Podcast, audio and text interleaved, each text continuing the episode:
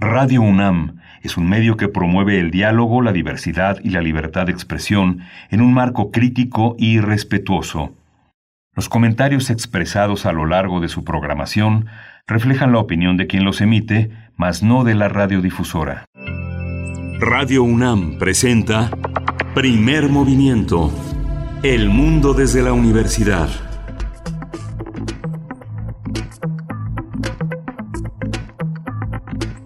Bienvenidos, bienvenidas. Estamos iniciando primer movimiento. Hoy es jueves, jueves 23 de julio del año 2020 y estamos transmitiendo a través de las frecuencias universitarias el 96.1 de FM, el 860 de AM también y por supuesto en nuestra primera hora estaremos enlazados a la Radio Universidad de Chihuahua en el 105.3, en el 106.9 y el 105.7. Yo soy Berenice Camacho y estamos de manera remota eh, también mi compañero Miguel Ángel Quemain, a quien saludo esta mañana. ¿Cómo estás, Miguel Ángel?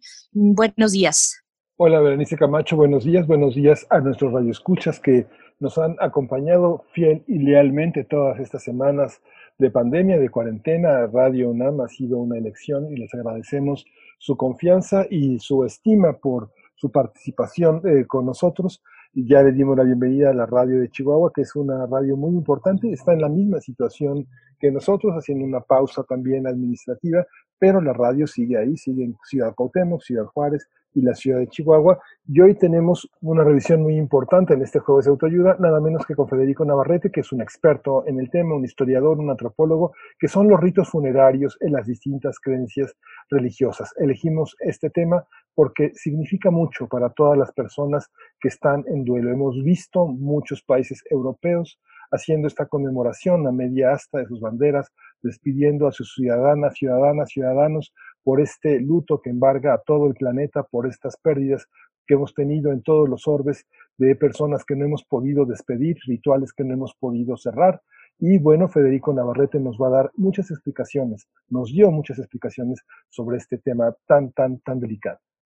Por supuesto, bueno, y ahora que, que, tú lo anuncias así, efectivamente, durante toda esta semana, aquí en primer movimiento, hemos tenido nuestras primeras dos horas en formato grabado para darnos precisamente un respiro. Hacia la tercera hora estás eh, tú eh, de manera eh, en vivo, pues, en vivo y a todo color, también desde tu casa, pero ya llevando y haciéndote cargo de la conducción de nuestra tercera hora de transmisión. Y pues bueno, después de esta conversación tan interesante, importante, sentida también con Federico Navarrete, bueno, que, que, que guía, que nos guía Federico Navarrete, pues estaremos conversando hoy, que es jueves, eh, con el doctor Alfredo Ávila, que está a cargo de la sección de Historia de México. Él es investigador del Instituto de Investigaciones Históricas de la UNAM y nos hablará en esta mañana sobre un personaje de la historia de México que es Laureana Wright, una feminista del siglo XIX, es como lo titula el doctor Alfredo Ávila. Esto para nuestra primera hora en el día de hoy, Miguel Ángel. Vamos a tener en nuestra nota del día eh, esta conversación sobre drogas de nuestra vida. Es un tema que sostuvimos, una conversación que sostuvimos con Maya Fernández Miret, ella es ensayista, traductora y ahora es coordinadora editorial de la revista de la universidad que dedicó su número de hace un mes a este tema de las drogas y justamente Maya eh, revisa el contenido de esta publicación a partir de toda esta visión que distintos escritores, eh, académicos e investigadores trazan sobre nuestra, nuestra cercanía a las drogas. Por supuesto, y después también llegamos a la sección de aire con recomendaciones de Cultura UNAM. En esta ocasión nos acompañará Cuauhtémoc Medina. Él es curador en jefe del Museo Universitario de Arte Contemporáneo, el MUAC, así lo conocemos todos, todas, y cómo lo extrañamos, cómo se extrañan los museos de nuestra universidad. También es investigador del Instituto de Investigaciones Estéticas, también de la UNAM. Y pues bueno, hablaremos de la omnipresencia, de la circulación de imágenes, cómo nos estamos relacionando y nos hemos relacionado en estos meses de pandemia, pues a través del espacio virtual, cómo nos enteramos de los hechos, de lo que ocurre allá afuera a través de las imágenes, pues bueno, es parte de las reflexiones que nos proponen esta mañana Cuauhtémoc Medina, curador del MUAC. Recordándoles que mañana eh, continuamos Berenice Camacho y su servidor Miguel Ángel Temain, eh, de 7 a 9 de la mañana, eh, conduciendo esta antología que ha organizado Frida Saldívar y Miguel Gámez para todos ustedes con las conversaciones que han sobrevivido a estas eh, a esta temporalidad tan acuciante, tan fugitiva, tan fugaz de la pandemia, Berenice. Por supuesto, así es que, bueno, vamos ahora con nuestro inicio jueves de autoayuda. Federico Navarrete ya eh, nos espera en esta conversación que dedicamos a los ritos funerarios en las distintas creencias religiosas. Vamos a escuchar. Primer movimiento. Hacemos comunidad. Jueves de autoayuda. Los rituales funerarios, como velorios, rezos, cremaciones o momificaciones, se conciben como prácticas milenarias específicas del ser humano a lo largo de la historia. Estas prácticas sociales se dirigen a honrar la muerte y la vida póstuma también. Eh, su propósito principal es conmemorar a los fallecidos a través de un acto público. El rito funerario cumple un rol primordial para iniciar un duelo en compañía de los más cercanos. De acuerdo con el lineamiento de manejo general y masivo de cadáveres emitido hace una semana, los cuerpos de personas que hayan sido confirmadas o sean sospechosas por COVID-19 suponen un riesgo de infección para familiares. Hasta hace poco, cremar a los finados por COVID no era obligatorio, por lo que si la familia decidía realizar un funeral, se recomendaba mantener la sana distancia, exequias menores a cuatro horas, con el ataúd cerrado y no concurrencia de más de 20 personas. Sin embargo, en plena fase 3 de la pandemia, la Agencia de Protección Sanitaria de la Ciudad de México determinó incineración inmediata para los casos positivos.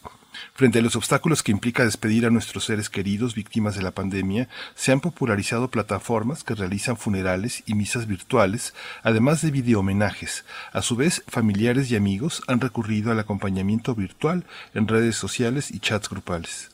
A continuación conversaremos sobre el valor de los ritos funerarios, las transformaciones que han sufrido a causa de la pandemia y qué consecuencias o estragos conlleva para el acto del duelo.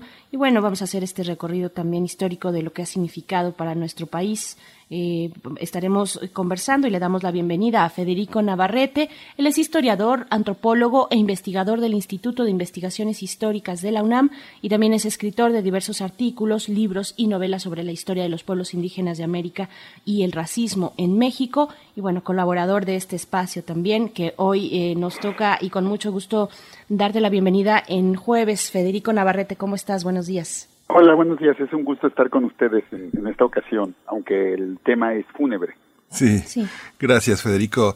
Eh, la mirada que tú tienes tiene la posibilidad de observar cosas que son invisibles a muchos ojos, Federico. Muchas cosas que vienen de un pasado muy remoto, un pasado prehispánico, inclusive, que está también inmiscuido en la vida, en las ritualidades de un mundo indígena, un mundo indígena que está entre nosotros, con todo y que a veces el mundo indígena ande de saco y corbata y a veces oculte sus propias filiaciones. ¿Cómo conviven estas formas de duelo entre nosotros? ¿Hay un duelo definitivo, homogéneo, o hay muchos duelos? ¿Cómo enfrentar esta situación actualmente? Pues creo que en nuestro país, como conviven muchas culturas diferentes, muchas tradiciones distintas, esa pues es la, principal riqueza de, nuestra cultura nacional, la diversidad, y, pues también en, en la manera de, realizar duelos, en la manera de despedirse de los difuntos, los ritos funerarios, hay grandes diferencias. Justamente esta semana, eh, Chasnaya Aguilar, la, escritora Ayú, mi hija de Oaxaca, publicó un texto sobre el tema en que relataba las diferencias entre su comunidad Ayutla, en que en el velorio se discuten detalladamente una y otra vez los últimos momentos del difunto, porque es una manera de establecer que haya muerto bien, es decir, que no haya muerto como resultado de una brujería o de un daño y que por lo tanto la comunidad no tenga que resarcir ese daño. Este, mientras que cuando ella fue a su primer velorio en la Ciudad de México y preguntó con detalle por cortesía sobre las circunstancias de la, del fallecimiento de la persona, pues todo el mundo la vio rarísimo, porque eso es un tema que nosotros no discutimos. Eh, generalmente, pues para la gente de la ciudad que tiene acceso a servicios médicos, la muerte suele suceder en contextos hospitalarios o médicos y es más bien un asunto técnico. Eh, muchas veces, pues inclusive los pacientes que hemos tenido, bueno, las personas que hemos tenido la desgracia de que un pariente nuestro pase por un hospital, más bien es un proceso terriblemente opaco, ¿no? Porque los médicos no nos cuentan nada, no nos explican bien las cosas, nos hablan un idioma incomprensible. Y entonces, pues esas son dos experiencias radicalmente diferentes de, luto, ¿no? También, desde luego, pues los inmigrantes judíos tienen sus propios rituales para despedirse de sus difuntos, los, las diferentes religiones. Entonces hay una gran variedad. lo que sí quizás sea común eh, en, muchos sectores, no en todos, es como la importancia de la participación comunitaria en, el ritual funerario. O sea, la, la persona difunta no solo se despide de su familia inmediata, de sus parientes, sino también se despide de su comunidad, porque justamente el fallecimiento es un tránsito a otra manera de relacionarse con su comunidad. Eh, los antropólogos nos han mostrado que en muchas comunidades indígenas los antepasados, es decir, los difuntos, son siguen siendo parte pues de la comunidad, de la sociedad y en, por ejemplo entre los ociles de Chiapas se dice que viven en una montaña arriba del pueblo y que desde ahí cuidan a sus descendientes, a sus parientes. Entonces, pues el, la muerte es un asunto comunitario también y la, el funeral. mientras que en nuestras sociedades urbanas, pues es más bien un asunto privado y familiar.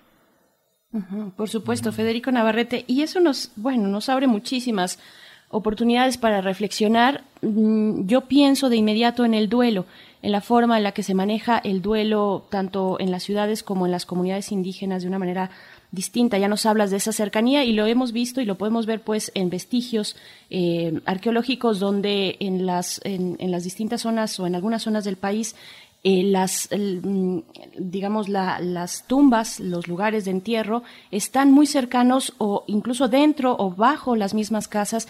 Es decir, no hay una separación como, nos, eh, como sí se obliga en los centros urbanos, en las ciudades más modernas, a separarse, a cortar de tajo, a, llevar a, nuestros seres queridos a un lugar eh, lejano tal vez específicamente. Y no solamente eso, sino que hay mm, varios manuales donde te dan los cinco pasos que debes realizar para eh, sortear tu duelo y llegar finalmente a, separarte de esa de ese ser querido a nivel sentimental, ¿no?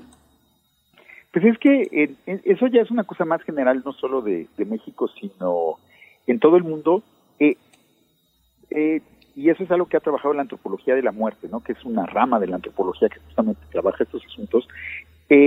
En muchas, en la mayoría de las culturas, la muerte no es una transición abrupta. Para nosotros, la muerte es un absoluto. Estás vivo o estás muerto y, y pues depende de qué lado estás, es, el, es un tratamiento completamente diferencial. En cambio, para, muchas culturas del, del mundo, incluidas muchas de las culturas indígenas mexicanas, la muerte es la culminación de una transición que, que empezó con el nacimiento mismo y no es la extinción del ser. Entonces, desde, desde que nacemos, desde que nacen los seres humanos tienen elementos que van a ir, irse fortaleciendo a lo largo de su vida y que inclusive se fortalecen después de su muerte y otros que se van debilitando. Por ejemplo, los pueblos indígenas de, México suelen creer que las personas con la edad van adquiriendo un mayor calor, van acumulando fuerza vital, fuerza anímica, y eso es lo que hace que los ancianos sean tan sabios y tan poderosos, que se les respete como se les respete, y bueno, esa acumulación de calor continúa después de la muerte o debe ser mantenida después de la muerte justamente para que ese calor eh, se mantenga dentro de la comunidad y puedan convertirse los, los ancianos en antepasados protectores. Entonces, la muerte es un proceso de transición que empieza desde antes de lo que nosotros lo pensaríamos y que dura después. Y, el, y el chiste de, de, todo el ritual funerario, la, la función de todas las acciones que se hacen alrededor de la persona que está falleciendo y del difunto después, tiene que ver con, con facilitar ese proceso y evitar que se, eh, que se malogre, que, que lleve a un resultado diferente.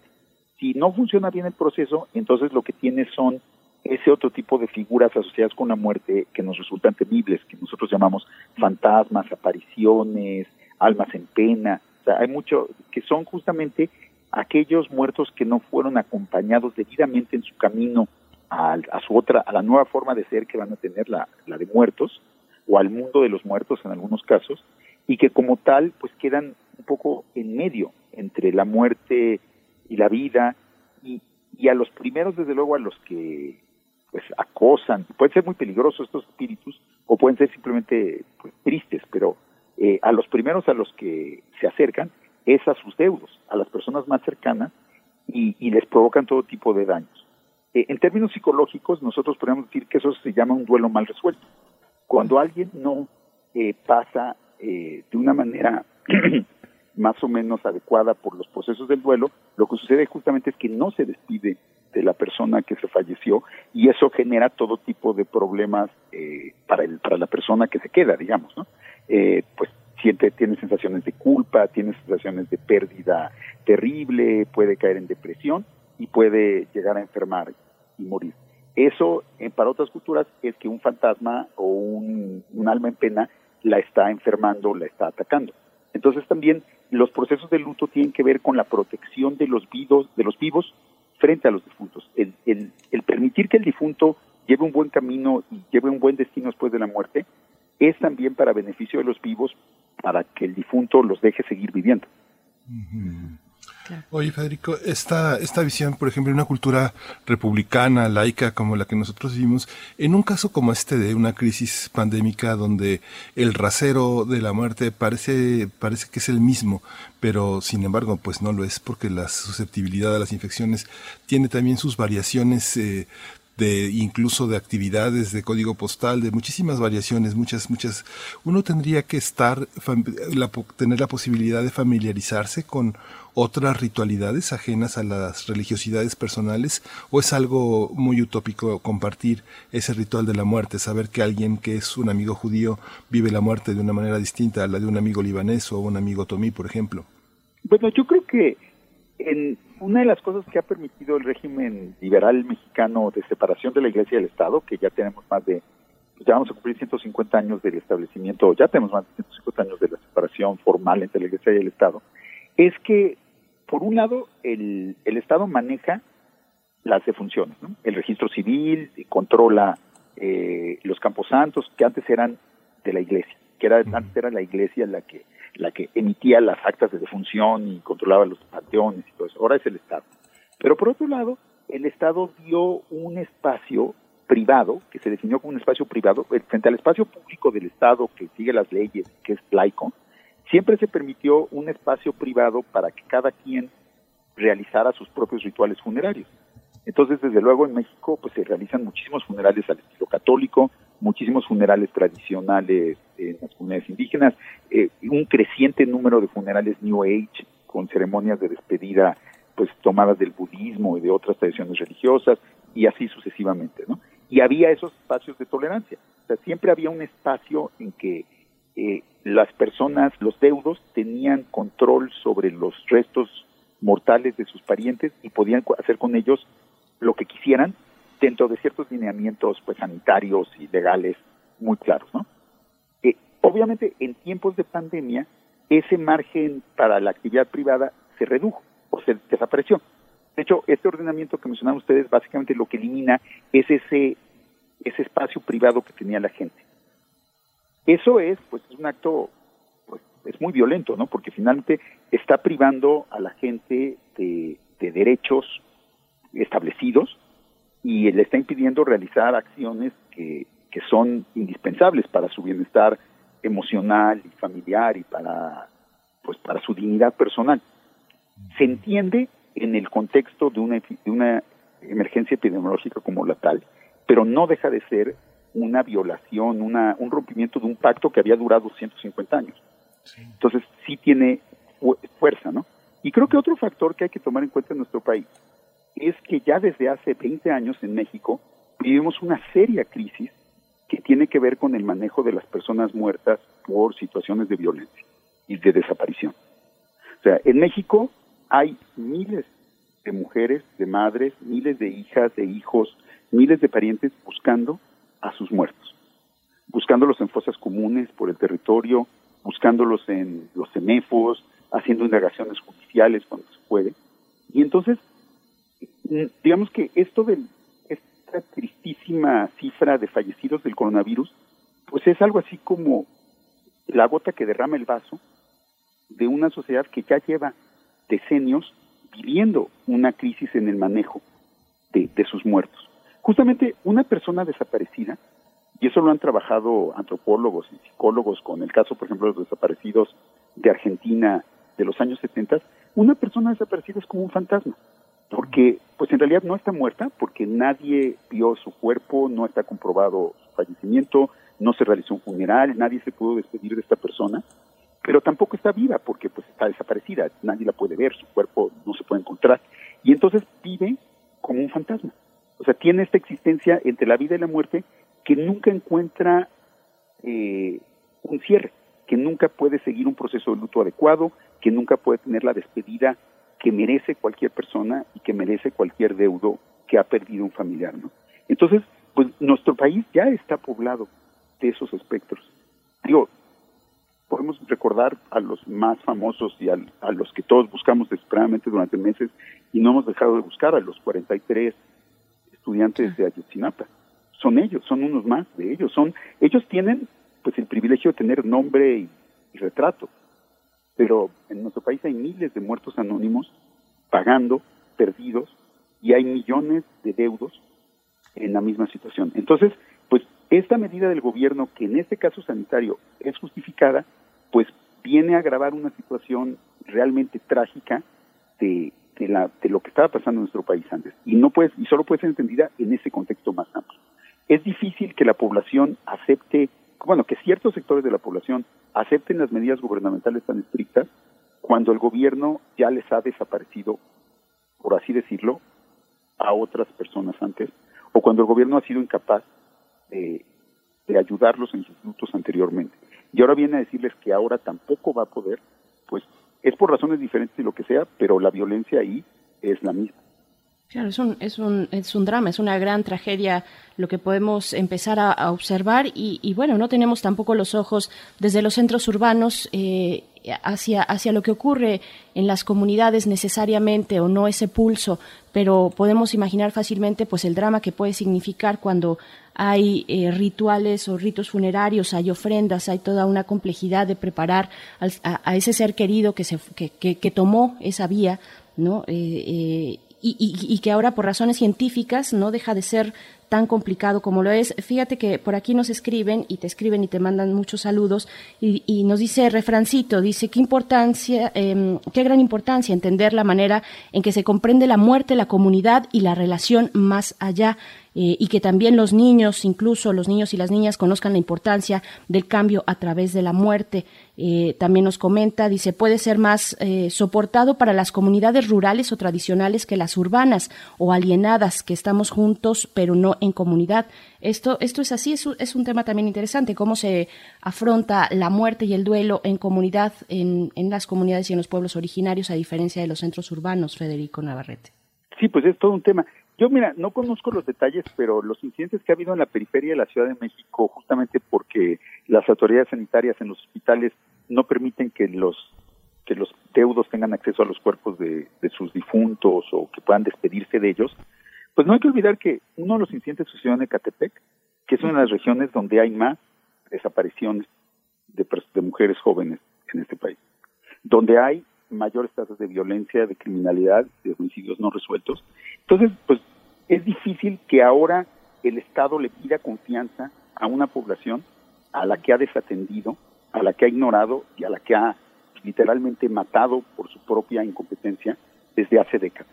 Entonces, pues también el, tampoco es lo mismo la experiencia urbana en zonas que han sido vulneradas desde hace décadas por la violencia y que no han tenido la menor protección del Estado, a la que les ha fallado el Estado, porque el Estado de México es así el ejemplo más brutal del colapso de un sistema de seguridad y de un Estado fallido que podemos pensar, y está aquí a la vuelta de, nuestra casa, ¿no? Entonces, pues ahí es difícil que ahora acepten una buena razón cuando ha habido tantas malas razones para ese tipo de violencias, ¿no? Entonces, pues también, en, como en todo en la vida, en la muerte hay privilegio. O sea, finalmente, cuando tú los grupos de clase media que viven en condiciones de mucho más prosperidad y seguridad, pues quizá puedan adaptarse a esta pérdida de luto, van a tener más herramientas que los grupos que ya han sido vulnerados anteriormente por otras razones, ¿no? Entonces, pues creo que tristemente este es otro caso más de lo que México ha estado viendo en los últimos años, que es una necropolítica, ¿no? Auténticamente una política de la muerte, en que pues la, la eliminación física de las personas es una constante, en que tenemos estos miles de desaparecidos, estos cientos de miles de fallecidos, y pues ahora esta epidemia viene a agravar esta circunstancia en las zonas donde la circunstancia justamente ya era grave desde antes. Hay un nuevo elemento, Federico, que se suma pues a un enojo que dio eh, motivos a, algunos cambios en México, entre ellos la votación de 2018, pero cuando, una, cuando un país tiene ese duelo, ese, esa, esa tristeza, ¿Hacia, ¿Hacia dónde conduce esta parte? Hay quienes piensan que es una tendencia a la melancolía, que es una patología pues severa, pero este, esta, esto que estás describiendo como una atmósfera pues social, antropológica, de grandes dimensiones, ¿a qué conduce poblacionalmente? Digo, es una pregunta muy amplia ya en el cierre de esta conversación, pero si nos puedes eh, dar una orientación pequeña. Pues yo creo que México va a tener mucho duelo que hacer. El, ya desde antes y ahora con los con los fallecidos de, esta epidemia, eh, no solo individualmente, como pues cada familia, cada persona tendrá que enfrentar sus pérdidas dolorosas, pues, pues con, con el apoyo de, los que están a su alrededor, de los que lo quieren, de, sus comunidades, pero mm, como, como sociedad tenemos que, que enfrentar realmente esta, esta deuda, esta deuda con nuestros muertos, porque, porque esos porque los 43 estudiantes de Ayotzinapa, los miles de desaparecidos, los, los cientos de miles de muertos son de todos, no son solo de, de sus madres y sus hijas y sus hermanas y sus padres, son, son de todos nosotros porque nosotros permitimos que sucediera esto a nuestro alrededor, porque nosotros de alguna manera no hemos logrado detenerlo y eso es nuestra responsabilidad, no haber detenido eh, esto, ¿no? Entonces, pues creo que como sociedad vamos a tener que, que hacer un duelo colectivo, para que, implica también el vernos a los ojos y ver qué ha salido mal y qué ha salido bien. O sea, yo creo que las autoridades sanitarias en, esta crisis han actuado correctamente y que han hecho su mejor esfuerzo. No podemos juzgar del éxito de su política y no hasta que pues evolucione la epidemia, pero hasta ahora yo creo que las cosas se han manejado muy bien y eso es excepcional en la historia del Estado mexicano, ¿no? Yo diría que esta es como la primera crisis eh, en muchos años que el Estado mexicano maneja con competencia, con respeto a los derechos humanos con, y con profesionalismo. Pero pues hay muchas otras que no supo manejar el Estado mexicano. Y vamos a tener que hacer un balance de todo eso. El, coronavirus y, el, su epidemia pues merecen ser tratados aparte porque tienen sus particularidades, pero son parte de este fenómeno más amplio de la necropolítica, ¿no? Y, justamente yo, si tuviéramos tiempo, yo cuando me, llamaron ayer para, para, invitarme a este programa, que, que con mucho gusto, me acordé inmediatamente de un poema de Ezra Pound, que es este poeta inglés que, que vivió, y no digo norteamericano, que vivió en Italia muchos años, que en sus cantares o cantos completos, el primero de sus cantares, de su gran obra poética, es justamente una evocación a los muertos insepultos. Y, y si me permiten, me gustaría leerles unas líneas. Eh, él está contando cómo Ulises, Odiseo, el héroe griego, eh, huye de Circe eh, eh, durante la Odisea y llega a una costa desconocida donde realiza un gran sacrificio, un gran ritual funerario en honor de los muertos que dejó atrás. Porque en su ida tuvo que dejar varios compañeros muertos y no les pudo realizar un funeral adecuado. Entonces ahora que en el momento en que puede, sacrifica bueyes y les hace un funeral. Y se encuentra a uno de ellos, su amigo el Pen. Y dice así, mas el primero en llegar fue el Pen, el tenor nuestro amigo, amigo, insepulto, lanzado sobre la tierra vasta, extremidades que abandonamos donde estirse, sin derramar lágrimas por él, sin amortajar su cuerpo, porque cosas urgentes nos llamaban. Lastimoso espíritu. Y grité con palabra apresurada, es, es Odiseo el que habla, Ulises. El Penor, ¿cómo llegaste a esa costa oscura? ¿Viniste a pie, acaso más veloz que los marinos? Y entonces él, con palabras graves, el adverso hado y el abundoso vino, en el hogar de Circe, bajando descuidado las altas escaleras, caí de golpe sobre el contrafuerte, rompiéndome la nuca. El, alma voló en busca del averno, mas a ti, oh rey, te pido recuerdes a mí, el no llorado, el insepulto. Amontona mis armas y sea mi tumba a la orilla del mar, y mi, epitafio, un hombre desgraciado con su fama en el futuro. Y, cava vertical el remo que blandía entre mis compañeros. Creo que mucha gente en México está esperando que le demos esa dignidad que es la mínima que puede tener un ser humano, que es tener una despedida decente, en que se recuerde su nombre, en que se le permita pasar a esa otra forma de existencia que es la muerte, independientemente de lo que creamos que hay después de la muerte. Y pues creo que esa es una tarea pendiente que tenemos todos los mexicanos en este momento. No solo para las víctimas del coronavirus, que se lo merecen también, sino para los cientos de miles de víctimas de la violencia que nos ha aquejado desde hace décadas ya. Por supuesto.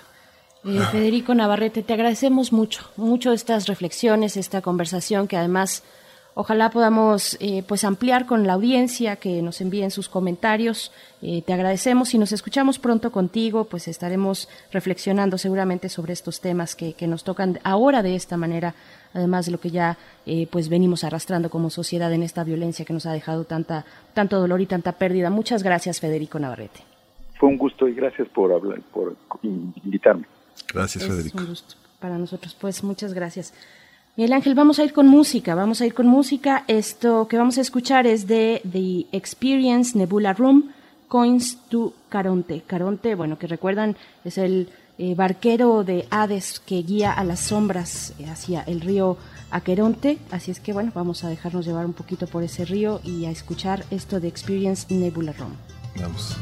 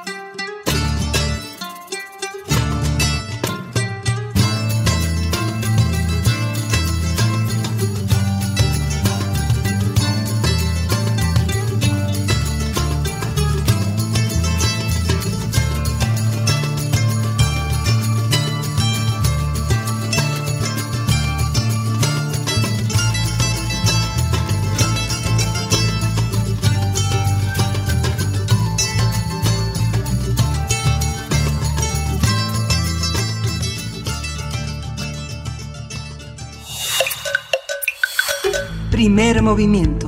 Hacemos comunidad.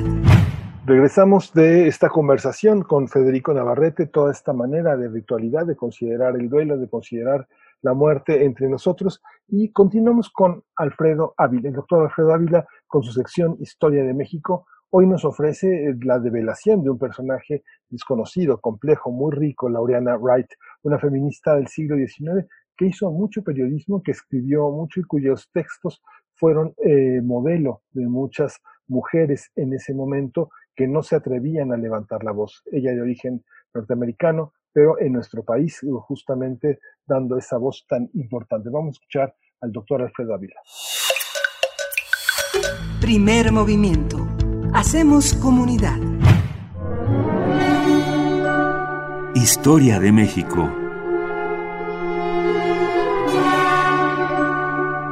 Y nos encontramos ya en esta cabina de Radio UNAM en primer movimiento con el doctor Alfredo Ávila. Él es historiador, es investigador del Instituto de Investigaciones Históricas de esta universidad y también se encuentra a cargo de esta sección que dedicamos a la historia de México. Eh, pues en esta ocasión nos tiene el tema de Laureana Wright, una feminista del siglo XIX. Bienvenido, doctor Alfredo Ávila. Gracias por estar aquí. ¿Cómo estás? Hola, buenos días, Berenice Miguel Ángel, y buenos días al, auditorio. Pues bueno, ya les había dicho yo hace 15 días que iba a estar hablando de mujeres. Eh, me, dio mucho gusto saber que algunas personas eh, se fueron rápidamente a buscar las memorias de, de, de Concha Lombardo para leerlas después de, de, haber escuchado aquí en el programa. Y hoy quiero hablar de otra, de otra mujer con características diferentes. Eh, Concha Lombardo era una mujer conservadora, eh, extraordinaria sin duda, muy comprometida, inteligente, pero eh, con una cierta posición política. Y hoy quiero hablar de Laureana Wright. Laureana Wright es una mujer nacida en Tasco, hija de un cónsul de Estados Unidos y minero que, bueno, minero y por eso se, vivía asentado allí en, eh, en esa localidad, eh, que eh, recibió una educación informal, es decir, no, no, no va a la escuela, no, pero tiene, tiene profesores en casa, su padre se preocupa mucho por educarla a ella, a sus hermanos, y desde muy pronto se destaca en temas de, de, de, enseñanza. Ella misma lo que quiere es ser maestra, es enseñar a otras, a otras mujeres. Y eh, colabora, empieza a colaborar desde muy temprano con eh, ciertos periódicos. Eh, lo cual ya, ya era una cosa muy, muy importante, muy extraordinaria. Había ya periódicos hechos por mujeres, había el periódico Las Señoritas de, de la Náhuac y periódicos de este estilo, semanarios, casi todos ellos, que eh, publicaban consejos para las mujeres, cómo debe ser una mujer eh, eh, bien educada. Entonces, claro, tiene que, tiene que tocar piano, tiene que tener una conversación amena para agradar a los hombres y cosas, cosas como esa. Laureana Wright, en cambio, tiene una visión un poco más científica, dice ella, eh, esto es relativamente normal. Hay que recordar que desde los años 70 del siglo XIX se introduce en México el positivismo y entonces ella no es ajena a estas corrientes eh, de pensamiento. Eh, se casó con un alsaciano que además también le permitió, un comerciante que le permitió también seguirse desarrollando eh, eh, en, la escritura y en 1887 publica eh, Violetas de la Náhuac. Violetas de la Náhuac, considerado el primer periódico feminista de, México, un semanario, apareció durante un par de años apenas porque hizo falta financiamiento. Eh, se sospecha que tuvo por ahí apoyo del propio gobierno, del propio régimen, porque eh, en el periódico se publicaban pequeñas biografías de mujeres destacadas. Eh, aparecen noticias, por ejemplo, es el primer periódico en reseñar la, la noticia de la obtención del eh, título de médico de Matilde Montoya, la primera mujer que, que, tiene ese título en la historia de México, pero también eh, de la primera mujer que obtiene el título de dentista, es decir, eh, es, es, un periódico que está contando los éxitos de las mujeres del siglo, del siglo XIX, con colaboradoras que vienen de todas partes. Las colaboradoras de, de Violetas de la Nahua, que son mujeres, habitualmente mujeres de la alta sociedad, pero curiosamente casi ninguna de la Ciudad de México. Eh, estamos hablando de mujeres que vienen de Tabasco, que vienen de Nayarit, eh, que vienen de, otras partes de, la República y que eh, casi todas ellas están pensando en pedagogía. Y esto es como que lo más destacable del periódico. Se trata de un periódico de pedagogía para mujeres. Aunque por supuesto hay, hay otro tipo de, notas como la crónica semanal publicado por Titania, ese es el seudónimo de la mujer que publica eh, la crónica semanal, y que era una especie de crónica, pues ya saben ustedes, de la alta sociedad de la época, eh, quién se casó, eh, las reuniones en el teatro y todas estas cosas, y, la participación de la alta sociedad en espectáculos como los toros, a los cuales ellas se oponen. Y se oponen porque consideran que los toros son un espectáculo bárbaro, son un espectáculo que debería quedar en el, en el pasado. Y aquí es algo bien curioso que muestra un poco los límites de ese feminismo, del feminismo de Laurena Wright y de las demás escritoras. Hay por lo menos unas 15 colaboradoras cotidianas en este, en este periódico. Eh, y eh, dicen, sí, los toros son una cosa bárbara, son una cosa que hay que dejar en el pasado, además tiene un cierto dejo nacionalista, los toros son españoles. Entonces eh, habría, que, habría que desterrarlos, pero también no son convenientes para almas tan sensibles como las de las mujeres. Es decir, eh, eh, por una parte sí tienen una serie de propuestas como que muy duras, pero por otra parte todavía conservan otros elementos eh, más tradicionales acerca de cómo concebir la, figura de la mujer.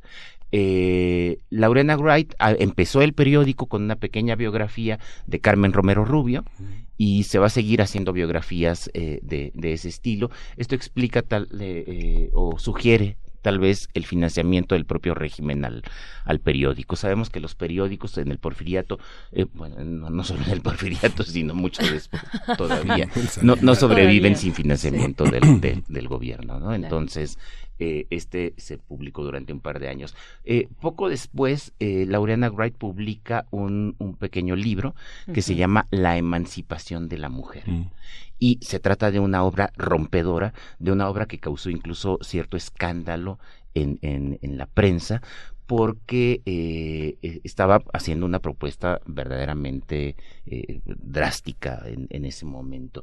Y la propuesta, aunque está muy matizada, aunque se la pasa diciendo que ella pretende recuperar el papel de la mujer y que sí que hay diferencias entre los dos sexos y tal.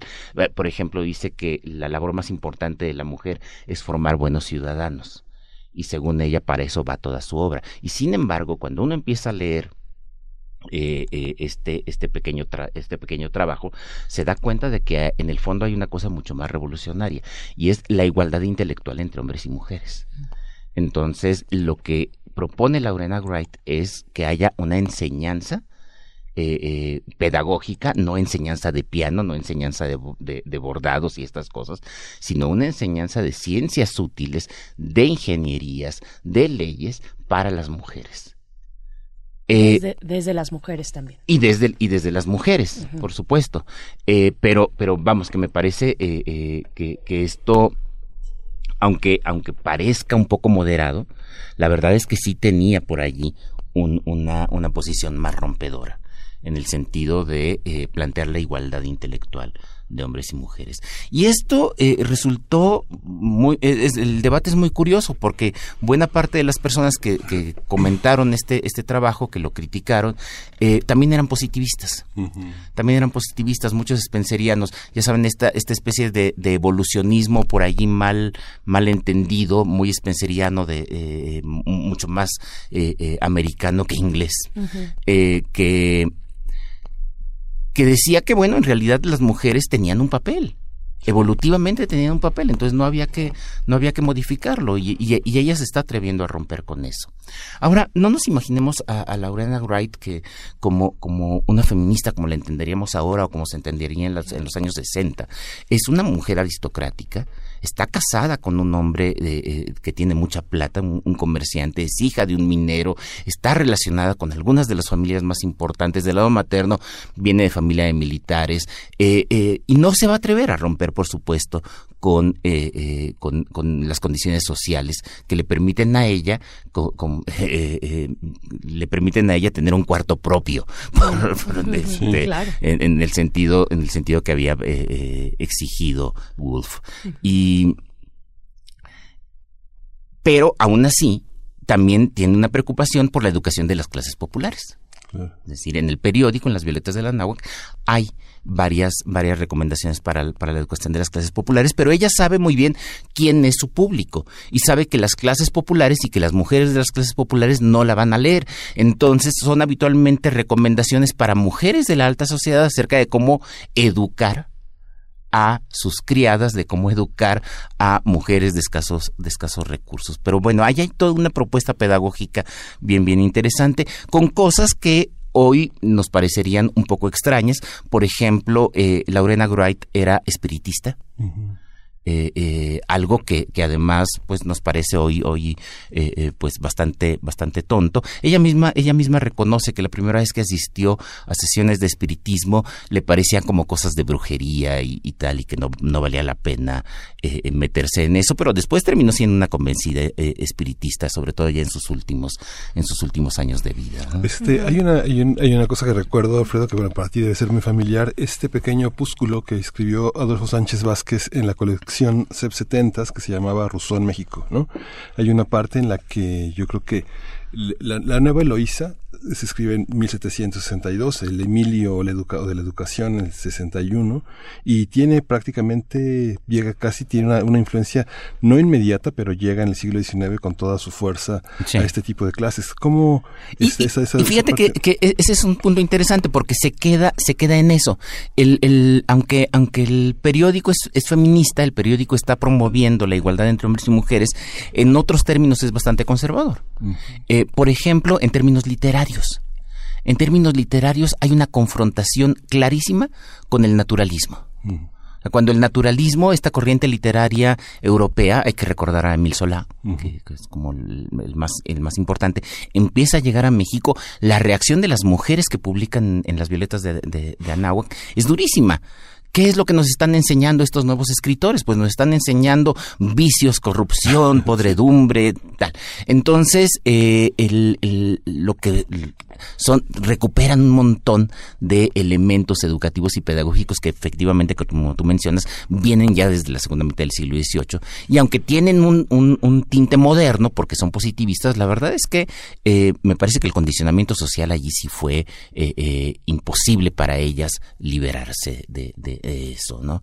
Y por lo tanto se la pasan, se la pasan eh, manteniendo ciertas, ciertos condicionamientos culturales de moda y por supuesto socioeconómicos. Interesante también desde el nombre del diario, de este semanario, Violetas, Violetas de la Nagua, que es, paradójico por ahí también. Y, y, ojalá en algún momento podamos recuperar también la historia de la brujería a un lado del feminismo, ¿no? Como una forma también de, de, de ejercer un espacio donde se practican también los conocimientos, distinto a lo que podría ser en este caso que nos mencionas, Laureana Wright, pero, pero hay ahí una línea que se cruza. Bueno, pues como dije, eh, desde hace 15 días voy a seguir con mujeres y voy a ir cambiándoles, eh, eh, una conservadora, una feminista de alta sociedad, pero después hablaremos de mujeres socialistas, pero también de mujeres parteras, de hechiceras, de aquellas que no son tan conocidas, pero de las que por alguna casualidad de pronto tenemos un expediente en el archivo que algún colega ha recuperado y que nos permiten saber cómo viven estas otras mujeres tuvo, este, me da, mucha curiosidad saber, porque bueno, es una mujer que murió a los 50 años, es una mujer que,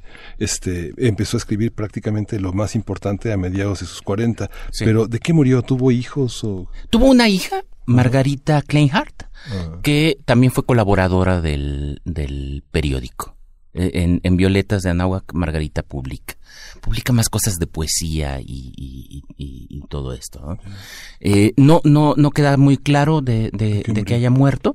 Eh, lo más posible es que haya sido una complicación muy típica del siglo XIX, neumonía. Fíjate que ahora tenemos con, con este pues 8 de marzo, aniversario del 8 de marzo, esta conmemoración, esta exigencia, hay una convocatoria para que el día 9, el día posterior, el lunes 9 de marzo, se realice un paro de labores. Y dentro de toda esta cuestión de río revuelto, de quién convoca o quién no convoca, está también siempre, creo, no solamente en esta edición, sino en, años pasados también, eh, la reflexión de, de quiénes pueden o no eh, hacer un paro hacer un paro, quienes tienen las posibilidades, la holgura de eh, poder dejar sus actividades, sean cual sean eh, remuneradas o no, y quienes no pueden. ¿no? Es interesante poner estos contrastes, como también en aquel momento. Claro, eh, este punto es muy, muy, muy interesante. veamos, si Laurena Wright y, las demás colaboradoras de Violetas de Nahuac pueden hacer eso, es también porque son excepcionales. Sí. Es decir, forman parte de grupos que tienen un montón de privilegios en, el siglo XIX y ellas mismas jamás promueven eh, perder esos privilegios.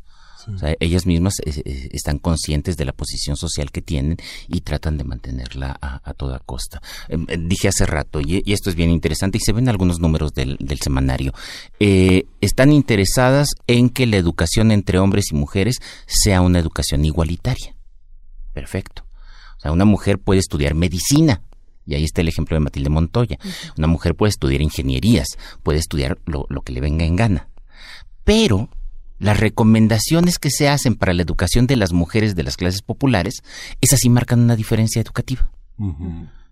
Esas mujeres, pues no, esas mujeres mejor que aprendan oficios mecánicos. Esas mujeres mejor que aprendan eh, eh, oficios domésticos. Entonces, sí, eh, mucha igualdad, en un, en un sentido, pero mucha desigualdad en otro. Me imagino que hablaba inglés y hablaba francés. Hablaba varios, hablaba varios idiomas. ¿qué, qué, leían? Digamos, hay, hay testimonios. Hay testimonios. no, fíjate que, que, no, no, no directamente de la biblioteca, pero sí de los anuncios que en, eh, tanto en Violetas de Anáhuac como en otras publicaciones en las que colaboró, aunque no dirigió, esta es su, su, su obra, acerca de eh, libros en venta e importaciones. Eh, los libros que están llegando allí al portal de mercaderes en, la Ciudad de México y eh, hay pequeñas reseñas de, de las novedades editoriales entonces suponemos que ellas mismas leían eh, leían estos libros. Pues bueno, eh, seguiremos este hilo contigo, eh, doctor Alfredo Ávila, de las mujeres que han significado pues la composición de lo que puede ser un feminismo mexicano, tal vez, o dentro de los feminismos, que ya lo decimos en plural y cada vez más y con más razón, de en este caso a través de nuestra historia del siglo XIX, Laureana Wright está ahí esta recomendación, acercarnos ¿no? a estas figuras. Te agradecemos mucho. En, redes sociales voy a poner algunas referencias bibliográficas sobre esto. Pues estamos, en, pues estamos en, en el hilo, la, la próxima entrega. Primer movimiento. Hacemos comunidad. Ahora vamos a hacer un corte musical, vamos a escuchar a los Choclock, una agrupación activa desde 2009, veracruzanos ellos, la canción, una canción hermosa con un nombre todavía más, más hermoso, Sempasuchitl.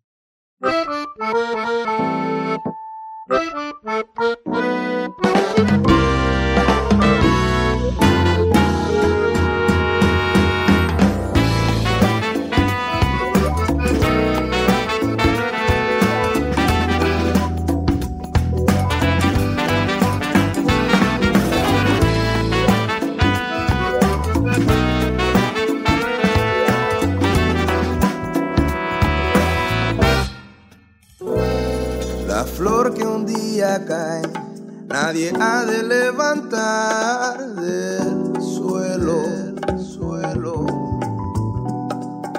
Tú eres esa bella flor que solo sirve para enterrar a un muerto. ¿Para qué seguir intentando conseguir que florezca en mi jardín? una flor que seca está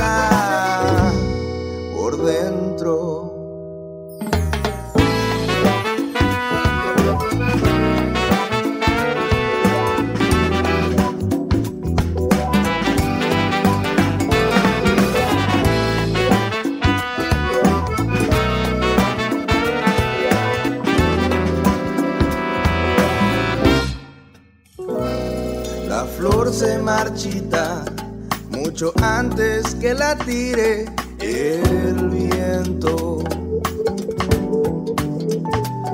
Tú eres esa bella flor que algún día marchitará el tiempo. ¿Para qué seguir intentando conseguir que florezca que seca está. ¿Para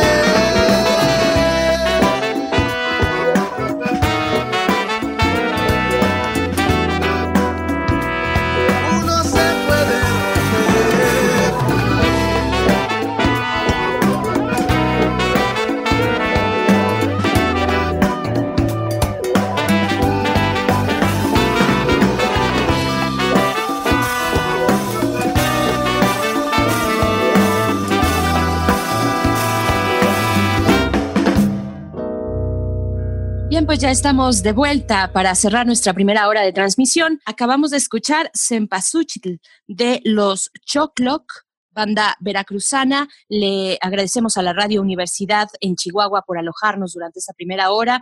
Nos encontraremos con ustedes el día de mañana en, sus tres en las tres frecuencias que alojan estas primeras horas de la mañana, el 105.3, el 106.9 y el 105.7. Gracias, Universidad de Chihuahua. Eh, pues bueno, vamos a hacer el corte de la hora y volvemos. Estamos en primer movimiento en estas dos primeras horas grabadas la tercera totalmente en vivo a cargo de Miguel Ángel Quemain. Vamos al corte y volvemos. Síguenos en redes sociales. Encuéntranos en Facebook como Primer Movimiento y en Twitter como arroba PMovimiento. Hagamos comunidad.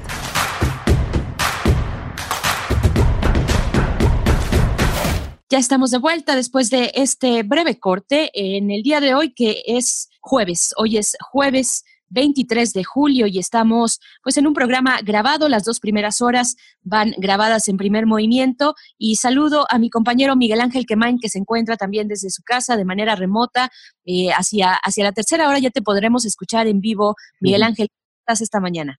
Gracias, Berenice Camacho, gracias a todos nuestros radioescuchas que continúan desde las 7 de la mañana con nosotros. En esta segunda hora de primer movimiento, pues le damos la bienvenida a la radio Nicolaita ya en Morelia, Michoacán, también todo el mundo universitario en esta pausa de verano, en esta pausa también en la, en la educación en general en el país que han hecho una pausa para tomar un respiro, un aire, pero la universidad no para en sus actividades, no para informativamente. Seguimos aquí en Radio UNAM con una agenda también importante vamos a tener el tema de las drogas en nuestra vida con Maya Fernández Miret, quien es ensayista, traductora y coordina editorialmente la revista de la universidad. Por supuesto, y bueno, eh, les comentamos que durante esta hora vamos a estar conversando primero con Maya Fernández Miret. Ella es ensayista, es traductora, divulgadora de la ciencia, es editora de una larga trayectoria ya y también coordinadora editorial de la revista de la universidad, que hace algún par de números eh, tuvo en su como tema central las drogas en nuestra vida y precisamente vamos a hablar con Maya Fernández acerca de este tema, drogas en nuestra vida. Eh, ustedes pueden participar, aunque estamos en estas dos primeras horas de manera eh, grabada, no estamos en vivo, sino de manera grabada, aún así estamos atendiendo nuestras redes sociales y nos da mucho gusto poder leerles en esta mañana como todas las mañanas y seguir haciendo comunidad. Arroba Movimiento es la manera en la que nos encuentran en Twitter. En Facebook estamos como Primer Movimiento UNAM. Dejen ahí sus comentarios y sigamos haciendo comunidad, Miguel Ángel. Vamos a escuchar también, después tendremos nuestra sección de aire con recomendaciones culturales de la UNAM. Sí, vamos a tener la omnipresencia de la circulación de imágenes, una reflexión que nos ofrece Cuauhtémoc Medina, quien es curador en jefe del MOC e investigador del Instituto de Investigaciones Estéticas de nuestra Casa de Estudios. Por supuesto. Así es que, bueno, iniciamos esta segunda hora. Vamos con Maya Fernández Miret, las drogas de nuestra vida. Primer movimiento. Hacemos comunidad. Nota del día. Como seres vivos, nos hallamos constantemente interpelados por estímulos visuales, olfativos, sensoriales, los cuales entran en contacto directo con nuestra composición externa e interna. En ese sentido, la Organización Mundial de la Salud ha incluido de manera generalizada en el término droga a toda aquella sustancia química que modifica los procesos fisiológicos y bioquímicos de los tejidos o los organismos. En una colaboración para la revista de la universidad publicada en abril de este año, ahora justamente, Maya Fernández Miret señala que la palabra droga carga diversos prejuicios valorativos según el contexto donde se utilice. Sin embargo, em, suele emplearse exclusivamente para sustancias psicotrópicas, es decir, aquellas que modifican los procesos mentales y cognitivos. Michael Pollan, activista y escritor, ha investigado a detalle los efectos psicoactivos de la cafeína, uno de los componentes químicos más utilizados en bebidas y alimentos. Según Pollan, el 90% de los seres humanos ingiere café de forma regular como remedio contra la improductividad y el cansancio en promedio, los efectos de esta droga duran entre 5 a 6 horas, por lo que cada mañana se experimentan síntomas de abstinencia como la fatiga y baja calidad de sueño. A su vez, el periodista Michael Moss, en su libro Salt, Sugar y Fat, lleva a cabo una extenuante crítica a la industria de la comida rápida por su empleo de ingredientes altamente adictivos. Los alimentos procesados pueden considerarse como drogas debido a que mediante el punto de dicha o la cantidad exacta de sales, azúcares y grasas que potencian el sabor, producen una descarga de placer en el cerebro. Esto provoca en todo el mundo niveles de obesidad, enfermedades cardiovasculares y todo esto también que está mostrado a través de diversos estudios que confirman paralelismos entre las drogas psicoactivas más adictivas como la heroína y la comida chatarra. Bien, pues a continuación conversaremos sobre aquellas sustancias adictivas incluidas en los alimentos como la cafeína o el azúcar que ya mencionábamos y su impacto negativo en nuestra salud. Para ello nos acompaña esta mañana en la línea Maya Fernández Miret. Ella es ensayista, traductora, divulgadora de la ciencia, editora de muchos años, durante muchos años una carrera de edición y coordinadora editorial de la revista de la universidad. Y te damos la bienvenida esta mañana, Maya Fernández Miret. Muy buenos días, ¿cómo te encuentras? Hola, Berenice, muy buenos días. Muchas gracias por invitarme.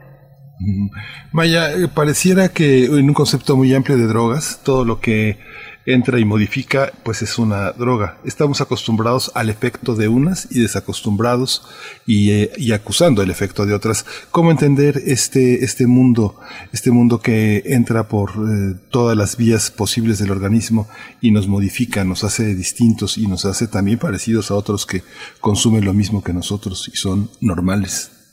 Hola, Miguel Ángel. Pues es una pregunta muy interesante y de hecho pues el artículo de este número de la revista que yo les recomendaría que no se pierdan porque tiene textos extraordinarios. Eh, empieza pues diciendo que somos seres muy permeables y sobre todo somos seres que en el sentido más profundo nos relacionamos químicamente con el mundo, es decir, todo nos modifica, no solo lo que consumimos, lo que olemos, lo que escuchamos, sino inclusamente, eh, incluso este, nuestros estados mentales eh, nos modifican químicamente. Es decir, cuando recordamos algo bonito, cuando recordamos algo que nos asusta, cuando pensando en la situación actual, por ejemplo, eh, obtenemos un ataque de pánico, todas esas son formas de modificar nuestra propia química cerebral. Entonces, en ese sentido somos eso, pues como seres súper permeables. Ahora, lo que es interesante de la discusión de qué sustancias nos modifican para bien y para mal, es decir, cuáles son los cambios deseados o indeseados, cuáles son los que son agudos o crónicos, eh, cuáles son los que son aceptables o no aceptables en un momento dado para una familia o para una sociedad. Me parece que esa es la discusión eh, más interesante. Una vez que te metes al tema muy poquito tiempo, eh, por ejemplo, a, Antonio Escotado, que ha, filósofo español, que ha pensado mucho sobre el tema de las drogas, se darán cuenta pronto que la distinción precisa de qué es una droga y qué no, es decir, qué está en un catálogo de sustancias prohibidas y qué está en la miscelánea de la esquina, eh, deja de ser tan relevante y hay que empezar a pensar en pues, los efectos puntuales de cada sustancia sobre nosotros, sobre el promedio, sobre cada individuo y sobre cómo no prohibirlos, no evitarlos, no entrar en pánicos morales, sino cómo empezar a moderarlos. Finalmente también, bueno, hay una parte fundamental que es la de la información, qué tan informados, qué tanta, qué tan precisa es la información con la que contamos y, qué herramientas tenemos para informarnos. Y precisamente es la forma en la que inicias esta colaboración en el, en el dossier de la revista de la universidad, donde haces un recuento de, bueno, primero nos mencionas una especie de daltonismo científico eh, y haces un recuento entre, bueno, todas las disciplinas y las ciencias que están en torno a las drogas y, y, resalta entre ellas la química, la química y nos haces este recuento precisamente de quiénes son los divulgadores de la ciencia química, con, digamos que internacionalmente conocidos, o eh, al menos en esto que llamamos Occidente, o que mal, mal llamamos Occidente, haces ahí un listado muy interesante. ¿Qué tiene que ver esta divulgación de la química eh, frente a otras disciplinas que tal vez han tenido una mayor eh, prevalencia en el discurso público, en la divulgación misma de las ciencias, con nuestro entendimiento de las drogas? Mm, bueno, creo que es interesante, eh, para empezar, notar que hay muy pocos divulgadores de la química y esto tal vez tiene que ver con que la química misma es una ciencia muy particular, que está un poco eh, aislada incluso de las otras ciencias, es decir, la cantidad de trabajo interdisciplinario que, que se hace y se encuentra en un lugar muy particular, un poco en ciertos casos, por ejemplo el de la química eh, orgánica, el de la química, de la biología, está un poco flotando entre lo estrictamente biológico y lo físico. Entonces está en un nivel de análisis muy particular que siento que puede ser como difícil comunicar para el público general. O como digo en el artículo, tal vez no ha llegado nuestro Carl Sagan a, a hacer con la química lo que Sagan hizo con muchas disciplinas, particularmente la astronomía y en cierta medida la física. Tal vez si entendiéramos más de química, creo que podríamos estar más abiertos a entender justamente en qué medida somos seres químicos, en qué medida todo lo que consumimos son sustancias químicas, hay algunas que son más activas, otras más inertes, y tal vez estaríamos como más abiertos a recibir esta idea, ¿no? Que todo lo que recibimos como alimento, todo lo que recibimos como estímulo, eh, funciona químicamente en el cerebro y pues hay muchas sustancias que inciden en un una estrategia evolutiva muy antigua en todos los animales, que son los circuitos de recompensa, que son lo que pues históricamente nos ha permitido sobrevivir porque ha potenciado las actividades que precisamente nos hacen sobrevivir, es decir, nos lleva hacia lo dulce, nos lleva hacia evitar el dolor, nos lleva hacia el sueño, nos lleva hacia el sexo, es decir, nos lleva hacia el placer. Entonces estos circuitos de recompensa pues funcionan así, funcionan químicamente. Sí, por supuesto, eh, las neuronas también tienen componentes eléctricos muy importantes y tal, pero bueno, finalmente estos circuitos están hechos de neurotransmisores y esos a su vez son eh, pura química. Entonces, bueno, tal vez necesitaríamos un divulgador de la química que nos contara un poco cómo esas sustancias que nos rodean, incluso, insisto, los olores, que son un tema muy interesante, eh, son un continuo. No hay un momento en el que la sustancia X y la sustancia Y dejen de parecerse eh, hasta cierto punto, ¿no? Eh, por eso, bueno, cuenta en el artículo cómo hay los mismos neurotransmisores que están involucrados en el, eh, el placer que nos provoca tomar alcohol o comer azúcar, están relacionados con la, el placer que nos produce, por ejemplo, la cocaína y en concreto eh, el crack, que es una de las sustancias que se han estudiado un poco con estos lentes. Entonces, tal vez la química nos permitiría, creo que lo que hay que hacer antes que nada es tener menos miedo y luego examinar con más cuidado cómo es que admitimos ese mundo interno en nosotros, qué efectos nos produce. Y desde esta observación, un poco como mediar, dosificar, más que eh, ponernos a decir que unas sustancias son buenas o malas, pues analizarlas con curiosidad y con ojos frescos, ¿no? Y ver realmente qué es lo que sucede, cómo es que nos recompensan y cómo es que esas recompensas pueden llevarnos a, a la adicción, ¿no? Que es como el caso último de la donde estos circuitos de la recompensa se han descompuesto. Oye Maya, ¿cómo, qué tanto derecho tiene el Estado, las políticas públicas de intervenir en el, en el destino de los destinos que provocan estos placeres que refieres. Hay una parte de tu artículo que menciona el tema del azúcar y el mundo infantil, el mundo de las de las despensas escolares que permite alimentos industrializados, ahora ya más bajo, bajo control, pero una política pública puede incidir en esta forma en la que una sociedad se hace adicto al azúcar, al chocolate, al café, a este tipo de sustancias? Pues mira, creo que justamente una educación química nos permitiría tener esa discusión de una manera como más amplia, más desprejuiciada y mucho más informada.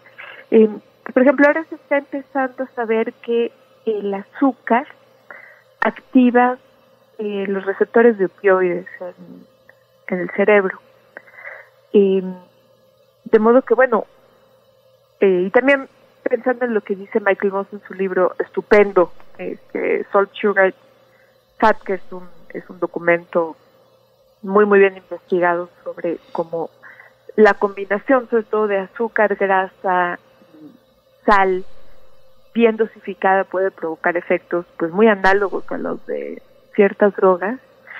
Em, digamos que si entendiéramos muy bien cómo funciona esto a nivel cerebral, que es algo que investigadores como la mexicana Nora Olgo están haciendo en, Estados Unidos y está haciendo en otras partes del mundo, tal, vez entenderíamos entonces que la palabra droga em, nos funciona menos como sociedad para poder saber qué prohibir y qué no, y podríamos empezar a pensar en conceptos que sí se derivan de el, del mundo de las drogas, este, digamos del tratamiento médico de las drogas, como el de la reducción de daño, que es algo que quienes trabajan en el campo conocen muy bien, y que tiene más que ver con la prohibición, precisamente con la reducción de daño. Es decir, estamos rodeados de sustancias el abuso de cualquiera de ellas puede dañarnos, desde comer demasiados plátanos, comer demasiado azúcar, por supuesto comer demasiada grasa, este pasar a otras sustancias. Hay gente que no tolera la vitamina B, y para ellos es una sustancia nociva. Entonces, si entendiéramos eh, un poco más cómo esta química individual se cruza con pues, la química que que está allá afuera y qué efectos provoca en nosotros, creo que podríamos pensar más en pues, nuestra propia biología, nuestra propia evolución y en una noción de reducir el daño que nos provocan aquellas cosas que nos dan placer o de las que dependemos por alguna razón, porque bueno, ustedes saben bien que dependencia y adicción no son lo mismo. Entonces también hay, tenemos que tener claras las en cómo es que consumimos las cosas, cómo es que las necesitamos. Eh, por ejemplo, se tiene muy bien documentado que es relativamente fácil reducir la cantidad de sal que consumimos en nuestros alimentos. Si estamos acostumbrados a comer alimentos muy salados y vamos bajando gradualmente la cantidad de sal que le ponemos, nos acostumbramos. Esto no ocurre con el azúcar. Una vez que nos acostumbramos por ejemplo, el comer cereales con mucho azúcar cuando somos niños, a un cierto nivel de dulzor en nuestros alimentos, es casi imposible em, acostumbrar a nuestro cuerpo, a nuestros circuitos de la recompensa, que son encendidos por el azúcar, aceptar niveles menores.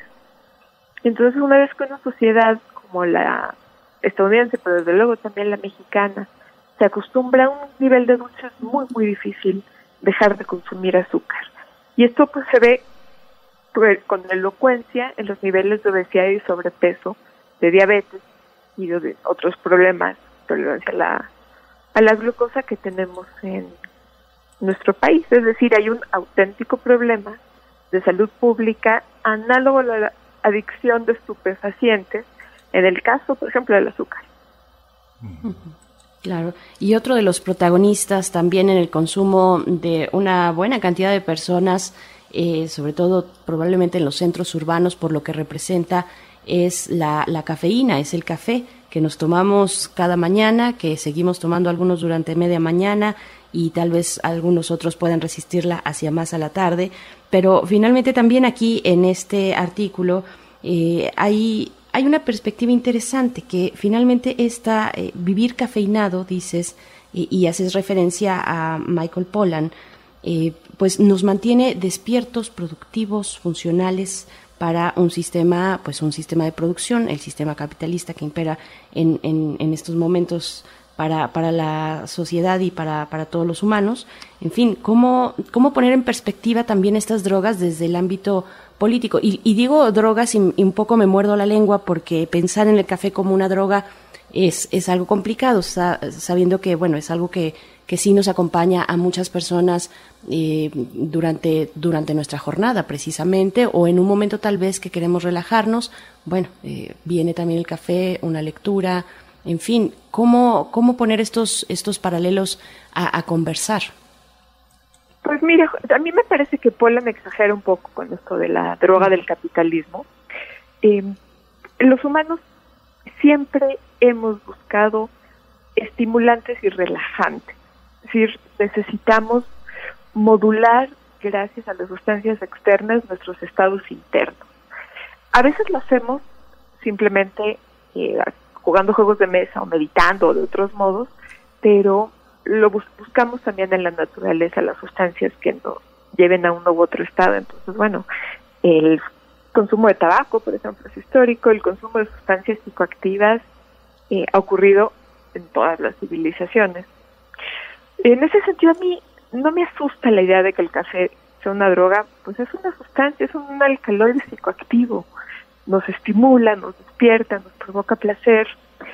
y esto es fundamentalmente inocuo a menos que se tome demasiado y afecte nuestra calidad del sueño. Y por otro lado, se han estudiado durante muchos años muchas propiedades benéficas. Eh, pues, seguramente ustedes han leído cada cierto tiempo que resulta que el café eh, es protector hasta cierto punto de enfermedades como el Alzheimer y de repente protege del cáncer de colon. Entonces, un poco se va estudiando los efectos benéficos de esta sustancia. Me parece que no estamos en un escenario como de un mundo feliz y que no es eh, no es la droga soma que toman los personajes de esa novela distópica para realmente ser productivos al máximo. Me parece que tiene sentido que el diga Polan que viene de Estados Unidos. Desde México claramente tenemos otra perspectiva sobre el consumo de café, pero es un excelente ejemplo para pensar en cómo es que usamos el medio externo para lograr efectos internos y cómo incluso exagerar un poquito puede empezar a tener consecuencias desagradables. Hay gente que sabe que después de las 5 de la tarde no puede tomar café porque no duerme. Pero por otro lado, eh, no necesariamente estamos conscientes de en cuántas bebidas está presente la cafeína. Está presente en los refrescos, hay eh, bebidas estimulantes, por supuesto, que tienen cafeína, el chocolate tiene sus propios alcaloides, etcétera. Entonces, en ese sentido, creo que si empezáramos a aprender a conocernos, a escuchar el cuerpo, que siento que sí, sobre todo en las ciudades estamos como muy disociados de las necesidades del cuerpo, eh, más que preocuparnos de si el café nos está convirtiendo en unas máquinas imparables de trabajar y en unos autómatas, te diría que lo que tendríamos que preocuparnos es de si estamos escuchando las señales del cuerpo, si les estamos haciendo caso, y sobre todo si eh, los patrones de consumo que estamos mostrando, pues nos tienen cómodos, ¿no? Nos hacen feliz. De repente eh, tomamos más café del que querríamos y tiene que ver con más patrones de consumo que de antojo, ¿no? Con marketing, con, decir, con eh, los anuncios que ves en la calle, con la cantidad de cafeterías muy suculentas que eh, aparecen en cada esquina, sobre todo de ciertas cadenas que ofrecen bebidas extra cafeinadas, etcétera. Entonces creo que antes que ponerse a endiosar o a condenar a las sustancias, creo que tenemos que hacer como un examen de nosotros mismos, primero como individuos, como consumidores, y luego como sociedades, para ver cómo, cómo y por qué es que estamos consumiendo estas cosas. ¿no? Si, es, si nuestros consumos en realidad están eh, ocultando eh, problemas pues personales o sociales más profundos, que es por allí por donde hay que empezar. Aunque, claro, ojo, hay límites, por ejemplo, en la cantidad de cafeína que podemos darle a los niños. Como dice Michael Pollan, es la única droga que eh, sistemáticamente y cotidianamente le damos a, a los niños. Entonces, bueno, más que tenerles miedo y correr hacia un lado o hacia el otro, pedir su prohibición o su liberación, creo que tenemos que entender qué son, cómo funcionan y quiénes somos nosotros como seres permeables frente a estas sustancias y muchas otras. Pues muchísimas gracias Maya eh, Femiret por esta visión. Vamos a leer con atención este número de abril que ya pasó, pero no pasa en el mundo digital. Seguirá presente en la revista de la universidad en su edición de abril con un amplio con un amplio conjunto de colaboradores, de escritores, de analistas, de científicos, de poetas que están presentes en este número y bueno, pues sigamos en contacto, Maya, que no sea, que no, que, que, no se tarde tanto en volver a escucharte. Quieran invitarme y no dejen de leer el número de, de este mes, Animales, que también es estupendo, van a encontrar muy buenos textos. Muchas gracias, Maya. Hasta pues, gracias. Sí. Hasta luego. Bueno, es revista de la universidad.mx, la dirección electrónica donde pueden encontrar este número dedicado a las drogas y números anteriores, por supuesto, de manera digital. Primer movimiento. Hacemos comunidad.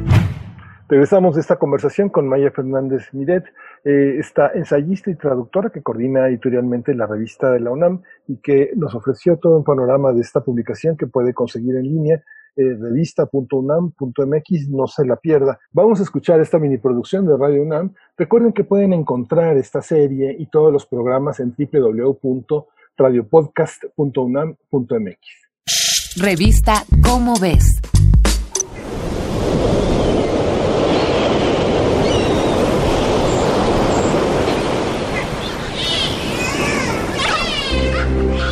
Hablar cetáceo es mucho más complicado de lo que una buena película nos puede sugerir. Las ondas sonoras emitidas por las ballenas rebotan en los objetos circundantes y estos regresan para ser oídos por la ballena. Su cerebro analiza el eco, y con la información que obtiene, éste puede ubicarse en la zona en la que está, comunicarse con otros miembros de su especie o localizar y cazar a sus presas. Esto es aún más complicado de lo que suena, pues las ballenas deben aprender a ignorar los sonidos del océano que no les interesan. Algunos de ellos son de origen natural, como los movimientos sísmicos, la lluvia y otros peces. Pero hay sonidos que son distractores, llamados antropogénicos, al ser generados por la acción humana. Estos sonidos son responsables de enfermedades, desorientación e incluso los terribles encallamientos de ballenas.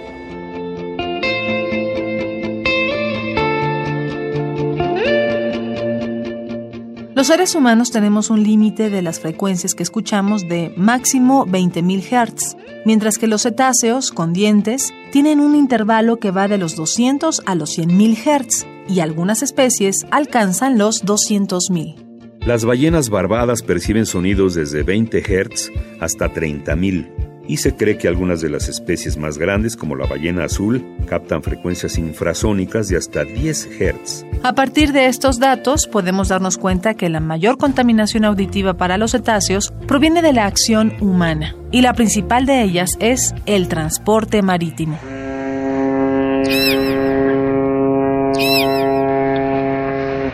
El batir de las hélices y el golpe del agua contra el casco de un barco causan un retumbar de entre 5 y 500 Hz. Las lanchas de pesca, embarcaciones de recreo, yates y otras de tamaño pequeño llegan a emitir frecuencias de hasta 1200 Hz. Y estamos hablando de los sonidos soportables, aquellos que confunden a las ballenas pero aún no llegan a lastimarlas. Pero ¿qué pasa, por ejemplo, cuando se habla de la ingeniería petrolera? En la búsqueda de petróleo se emplean pistolas de aire comprimido que provocan un fuerte estampido, el cual penetra en las capas inferiores de la corteza terrestre y también rebota en el lecho oceánico. Desde el punto de vista de la ingeniería, es un gran logro, pues permite hallar yacimientos sin perforación. Pero pensemos en el impacto ambiental que causará que una de estas pistolas lance un golpe cada 10 segundos durante muchas horas. Los sonares que utilizan los submarinos se suman a esta contaminación así como los pulsos de sonido que los barcos pesqueros lanzan para mantener a los mamíferos marinos lejos de sus presas. Y no olvidemos las distintas explosiones que aún se realizan en el mar para hacer investigación marina.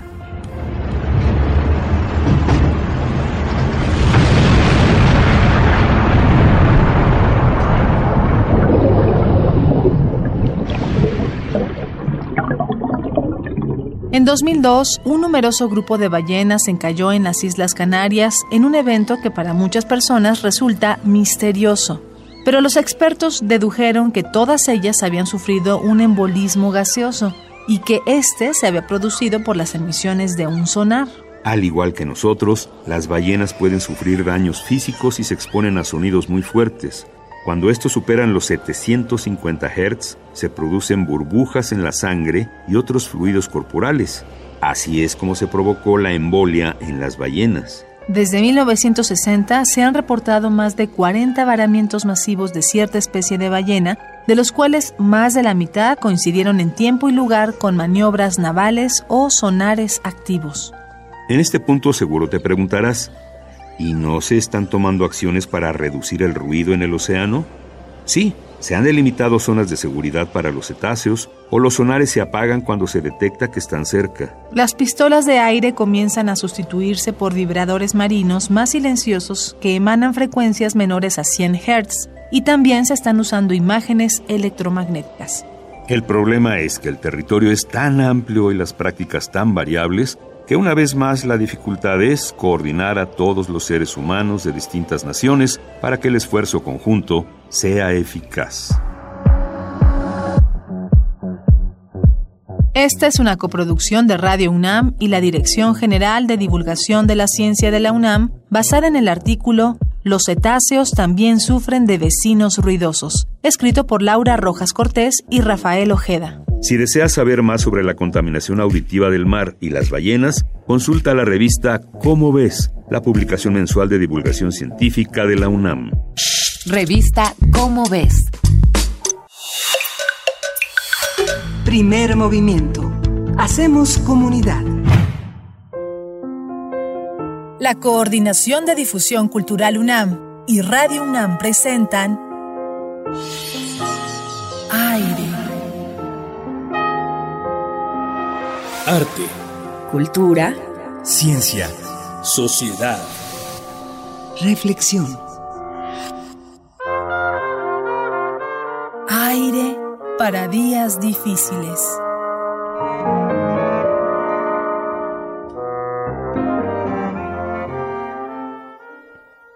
Pues Cuauhtémoc Medina, te damos la bienvenida con mucho gusto una vez más aquí en Primer Movimiento. Para quien no eh, te identifique del todo, tú eres curador en jefe del Museo Universitario de Arte Contemporáneo e investigador del Instituto de Investigaciones Estéticas de la UNAM y nos gusta mucho colaborar contigo en esta sección Aire, eh, la omnipresencia de la circulación de imágenes. ¿Cómo estás, eh, Cuauhtémoc Medina? Bienvenido. Muy bien y te confieso que en ese momento me sobresaltó escuchar la entrada del, del, de la sección, porque esta, esta frase de aire para unos días difíciles se ha vuelto particularmente pesada y ominosa.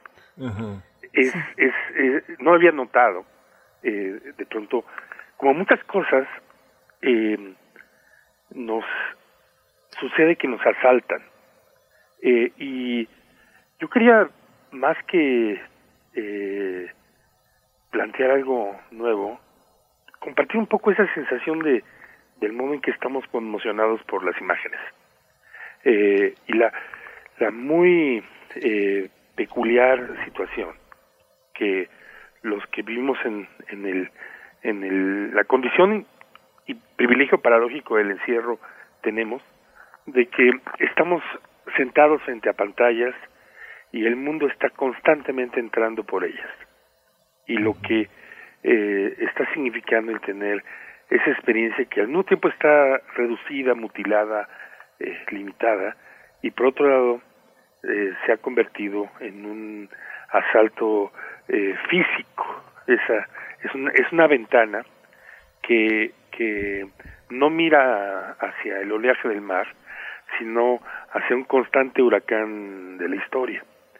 Y por supuesto, uno de los elementos que, que eh, me parece que todos eh, estamos constantemente eh, atestiguando es la forma en que eh, la, las imágenes y la reproducción de las imágenes están cambiando nuestra relación con el mundo, se está volviendo una relación extremadamente potente y eh, inflamable eh, con el mundo.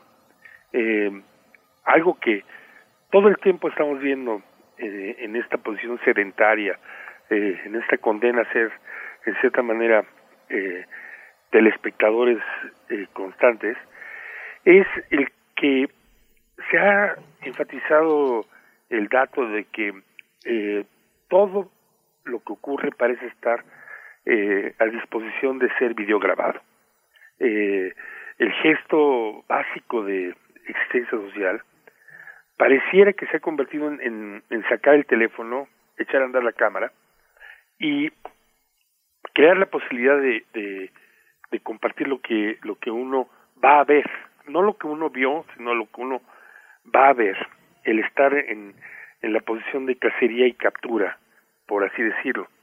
Eh, por supuesto, eh, eh, el, el fenómeno que estamos viviendo es lleva la, a, la, a la condición absolutamente definitiva de la época, de cómo eventos catastróficos, traumáticos y monstruosos se vuelven eminentemente compartibles. El asesinato de George Floyd, eh, su, su asfixia repetida de una manera dolorosa por trillones de veces alrededor del mundo, eh, la forma en que la imagen de los circuitos cerrados eh, en Iguala en septiembre de 2014 nos puso en evidencia la, la no el, el saber de la brutalidad y del desprecio por los derechos humanos de las fuerzas de seguridad del Estado mexicano eh, que permanece completamente vivo ahora, sino el hecho de estar ahí mirándolo, de, de tener el reclamo de una imagen que, que, no solamente nos establecía a todos como, como testigos, sino que nos colocaba en la, en la obligación eh, generalizada de hacer algo. Eh, es una, una, una condición que eh, tenemos que, que tratar de pensar, eh, porque eh, por un lado hay, hay el horror de que eh, todo aquello que se dice contra la experiencia mediada por las imágenes eh, tiene su base. Eh, de pronto, vivir se ha convertido en, en, en ser filmado y nuestra experiencia está constantemente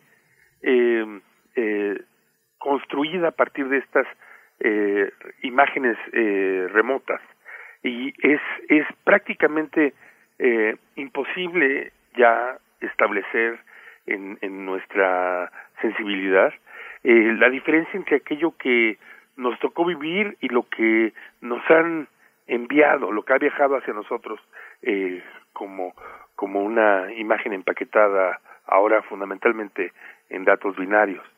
Eh, yo quería pensar un poco en, en la, en la, en la horrible y poderosa condición de, de atestiguar las imágenes en movimiento. Uh -huh. eh, el, en realidad, el, el, el video se ha convertido en nuestra vida pública. Sí. Eh, el, el, es el modo en que, en que por ejemplo, la, la, la frase I can't breathe, no puedo, no puedo eh, respirar, hace que el asesinato de Floyd se vuelva inmediatamente un, un, un déjà vu de otros muchos asesinatos que también fueron filmados y la frase exacta de Eric Garner también eh, siendo asfixiado en Nueva York en, en, en 2014.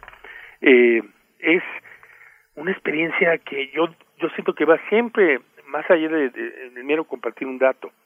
Eh, precisamente es el hecho de que hemos industrializado, y, y no lo digo con desprecio, hablo también de su potencial, hemos industrializado que el trauma se vuelva repetible, multiplicable, editable, y, y algo que además creo que ustedes, como yo, eh, percibimos como, como algo de una novedad histórica tal que, que incluso eh, nos, nos preguntamos todo el tiempo cómo, cómo llegar ahí, el hecho de que los eventos se vuelvan ampliables, que siempre estamos esperando la, la, eh, la, el modo en que una imagen se vaya a adicionar en los siguientes días, semanas, años, por otras, otras tomas, otros ángulos, de modo que eh, esa, esa imagen original no cesa de, engrosarse y con eso también eh, la, la capacidad de ser una pesadilla contagiable. Eh, estamos en este momento en donde eh, existe el poder político de que el trauma social está dispuesto a emerger con solo apretar ya ni siquiera un botón, sino eh, el, el suave eh, y lejano, eh, eh, eh, la partícula lejana del vidrio de una pantalla. Y en cierta manera lo que lo que quería era como compartir con ustedes la la la sensación que me ha dominado en, en, los últimos días de, de entender que estamos bajo el, poder de estas imágenes eh, adicionadas y, y, y, la pregunta de qué va a significar eh, también aprender a, a, analizarlas, a ponerlas bajo bajo cierta eh, vigilancia o en su caso eh, qué significa asumir que esta va a ser una una política de videos compartidos. Sí, es muy impresionante porque en esta reflexión que haces, Cuauhtémoc, uno ve, por ejemplo, eh, ese espacio que llaman algunos informativo, que todavía se llama eh, el blog del narco, ¿no?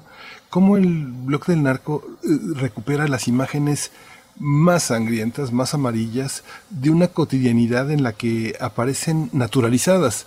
El blog del narco es una referencia interesante porque eh, siempre está bañado de sangre, pero como imágenes eh, normalizadas de un hombre que sale encapsulado del metro observatorio o alguien que cae bajo el sofoco en una parada de autobús o alguien que está observando desde una ventana a alguien que se colapsa, parece ser que son eh, imágenes muy naturales porque es, representan el miedo que tenemos todos a, a, estar en el lugar de ellos. O sea, esta, esta parte que tal vez si pensamos que esas imágenes podríamos observarlas dentro de 50 años en un archivo histórico, ¿cuáles, cuáles conservaríamos? ¿Cuáles le mostraríamos a las personas de nuestros días dentro de 50 años que son las imágenes de nuestra pandemia, Cuauhtémoc? Es, lo que estás marcando tiene, tiene varios niveles que conviene como analizar y, y, y con frecuencia el darse cuenta que algo cambió, y eso le llamamos perspectiva histórica, eh, ayuda a que, a que las cosas adquieren su, su dimensión. Eh, hace tiempo yo escribí un artículo sobre la alarma, la, la, la vieja sí. y clásica revista amarillista sí, mexicana. Y yo sostenía que la función social de la alarma y de la prensa policíaca en México era sustituir la justicia. En cierta manera, el hecho de que el aparato judicial fuera totalmente disfuncional, y lo sigue siendo, el, eh, hacía que el castigo se ejercía socialmente en un juicio inmediato que era la toma. Un, supuesto criminal que era forzado a mostrar un cuchillo y, y, por tanto confesar en público. Y de pronto socialmente existía la purga de, de pensar que se había llevado a cabo una, una, una justicia iconográfica, por lo menos. Que, que por supuesto además en México era muy, muy, muy importante como los juicios desde 1928, si mal no recuerdo, eh, dejaron de ser eh, actos teatrales, desapareció el juicio oral, entonces también la retórica de, sí. de, de, la escenificación de justicia que consumimos en, en el cine eh, de, de, o, en, o en las noticias respecto a, por ejemplo, los Estados Unidos o Inglaterra, eh, en México desapareció para acabar en esta burocracia aburridísima y además ineficaz, que es la justicia mexicana. Eh, pero en este momento, esa acumulación del, del blog del narco cumple funciones muy diversas. Por un lado, y esto es algo monstruoso, hay una parte de la de la táctica de terror de los grupos criminales policíacos y de su de su muy muy terrible mezcla que requiere de ellos expandir el terror mediante las imágenes. Es decir, eh, también cumple una función el que circulen las, los mensajes de las mantas. Hay una especie de sistema alterno de comunicación que, que se aloja ahí. Y por otro lado está el, el dato de rebasar la censura que se ejerce a base de balazos y, y de torturas que, que los grupos criminales y la policía hacen para que los ciudadanos no eh, estemos al tanto de sus actividades. O sea, hay un intento desesperado de generar un archivo que va a contrapelo del asesinato de periodistas. Y finalmente yo diría que también, de una manera que es eh, horriblemente eh, intolerable y que yo, te juro, no me atrevo a asomarme ahí con frecuencia, se trata de cubrir la función de, de, ejercer un cierto eh, gesto de luto, asombro e impotencia. Eh, circular imágenes también es nuestro modo de, de señalar que la vida, la violencia, el poder han quedado lejos de nuestro nuestra posibilidad de, de intervención. Se han vuelto el gesto desesperado de al menos esto, al menos dejarle a otro ver lo que sucede. Pero ese campo entero eh, es, es, es un campo que eh, de momento simplemente me surge el, compartir con ustedes la, la, la posibilidad de, de, de, de tener cierta extrañeza. Estamos aquí muchos obligados a la pasividad de ser espectadores. Y por otro lado, eh, nos queda claro que, eh, y eso es, yo diría que el significado más interesante de lo que está pasando hoy en Estados Unidos, que de pronto eso no es suficiente, que el acto de intervenir en público, eh, interceptar el mundo con el cuerpo, eh, hacerse presente como masa, ocupar las calles, contagiarse, incluso en este momento de la pandemia, arriesgando la vida, se vuelve tan decisivo y tan importante y tan eh, definitorio de qué significa intervenir en la historia, que se produce el que yo veo a la enorme cantidad de gente que está ahí afuera eh, eh, protestando en un consciente desafío de la muerte, en el hecho de que están perfectamente claros, traen la mascarilla, se dan cuenta que están en una situación de peligro y sin embargo precisamente de eso se ha tratado eh, en, en, en hacerse presente políticamente, en correr un riesgo que ahora está multiplicado, no solamente por los virus, sino por la vigilancia que precisamente estos aparatos le permiten al Estado. Por supuesto. Cuauhtémoc Medina, eh, ¿qué, ¿qué, corto es el tiempo para este tipo de temas que nos compartes esta mañana? Yo no dejo de pensar, por ejemplo, en Guy Debord y la sociedad del espectáculo, si hemos reformulado lo que él ya nombraba como eso, como una sociedad del espectáculo, ahora que estamos, eh, ¿qué está mediando nuestra relación entre nosotros mismos? ¿Son, ¿Son las imágenes? ¿Qué tipo de imágenes? ¿Cómo las absorbemos? Creo que es algo que tenemos que continuar como reflexión y, y estaremos, pues, de verdad, a la espera de la siguiente conversación contigo, Cuauhtémoc Medina. Se nos ha acabado el tiempo, pero te mandamos un fuerte abrazo. Gracias.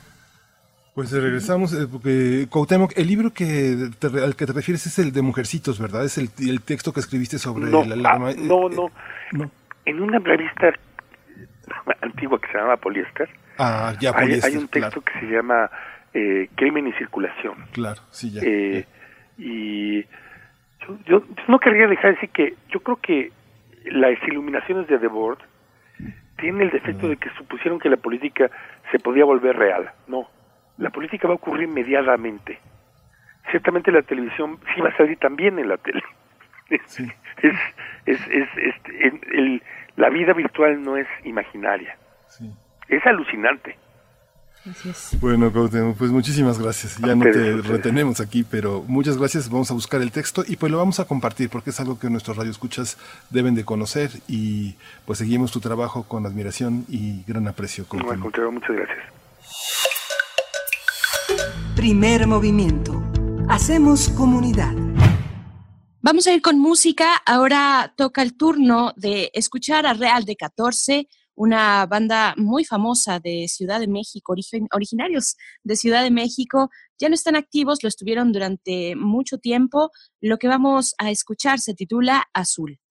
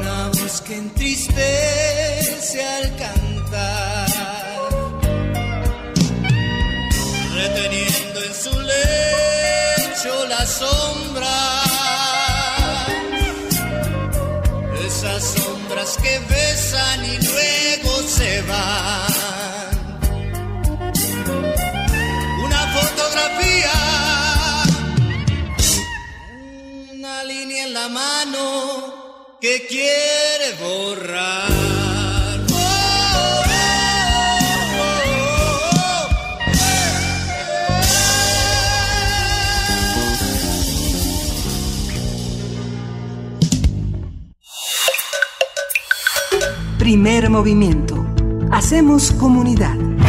Bien, pues ya estamos de vuelta después de, pues ya acercándonos hacia el final de esta segunda hora. Acabamos de escuchar a Real D14. Seguramente hay algunos fans por allá fuera de esta banda de mucho tiempo, una banda originaria de Ciudad de México. Azul es la canción que escuchamos. Eh, les agradecemos su, su, permanencia aquí en Radio UNAM.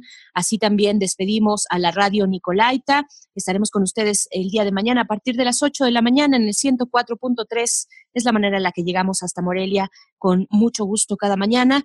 Y pues nosotros seguimos en el 96.1 de FM, en el 860 de AM también, hacia la tercera hora que irá en vivo, como lo hemos diseñado en toda esta semana, la tercera hora en vivo a cargo de Miguel Ángel Quemain. Miguel Ángel, yo me despido y pues te agradezco mucho este, este respiro, este descanso que es breve, pero que es importante para tomar impulso y seguir con nuestra misión de comunicación de lo que ocurre dentro y fuera de la UNAM. Muchas gracias, Miguel Ángel. Gracias a ti, Berenice Camacho, que siempre estás preparando nuevas cosas, nuevos proyectos, nuevas inteligencias. Vamos a escucharnos mañana de nuevo de 7 a 9 de la mañana. Vamos a seguir juntos en esta aventura diaria que es Primer Movimiento. Quédese con nosotros aquí en Radio NAM. Regresamos en un momento.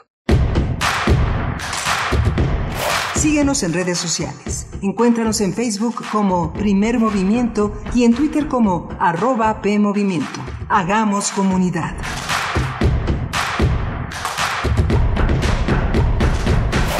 Hola, buenos días. Eh, hola, buenos días. Hoy es jueves 23 de julio. Estamos aquí en primer movimiento. Bienvenidos, bienvenidas.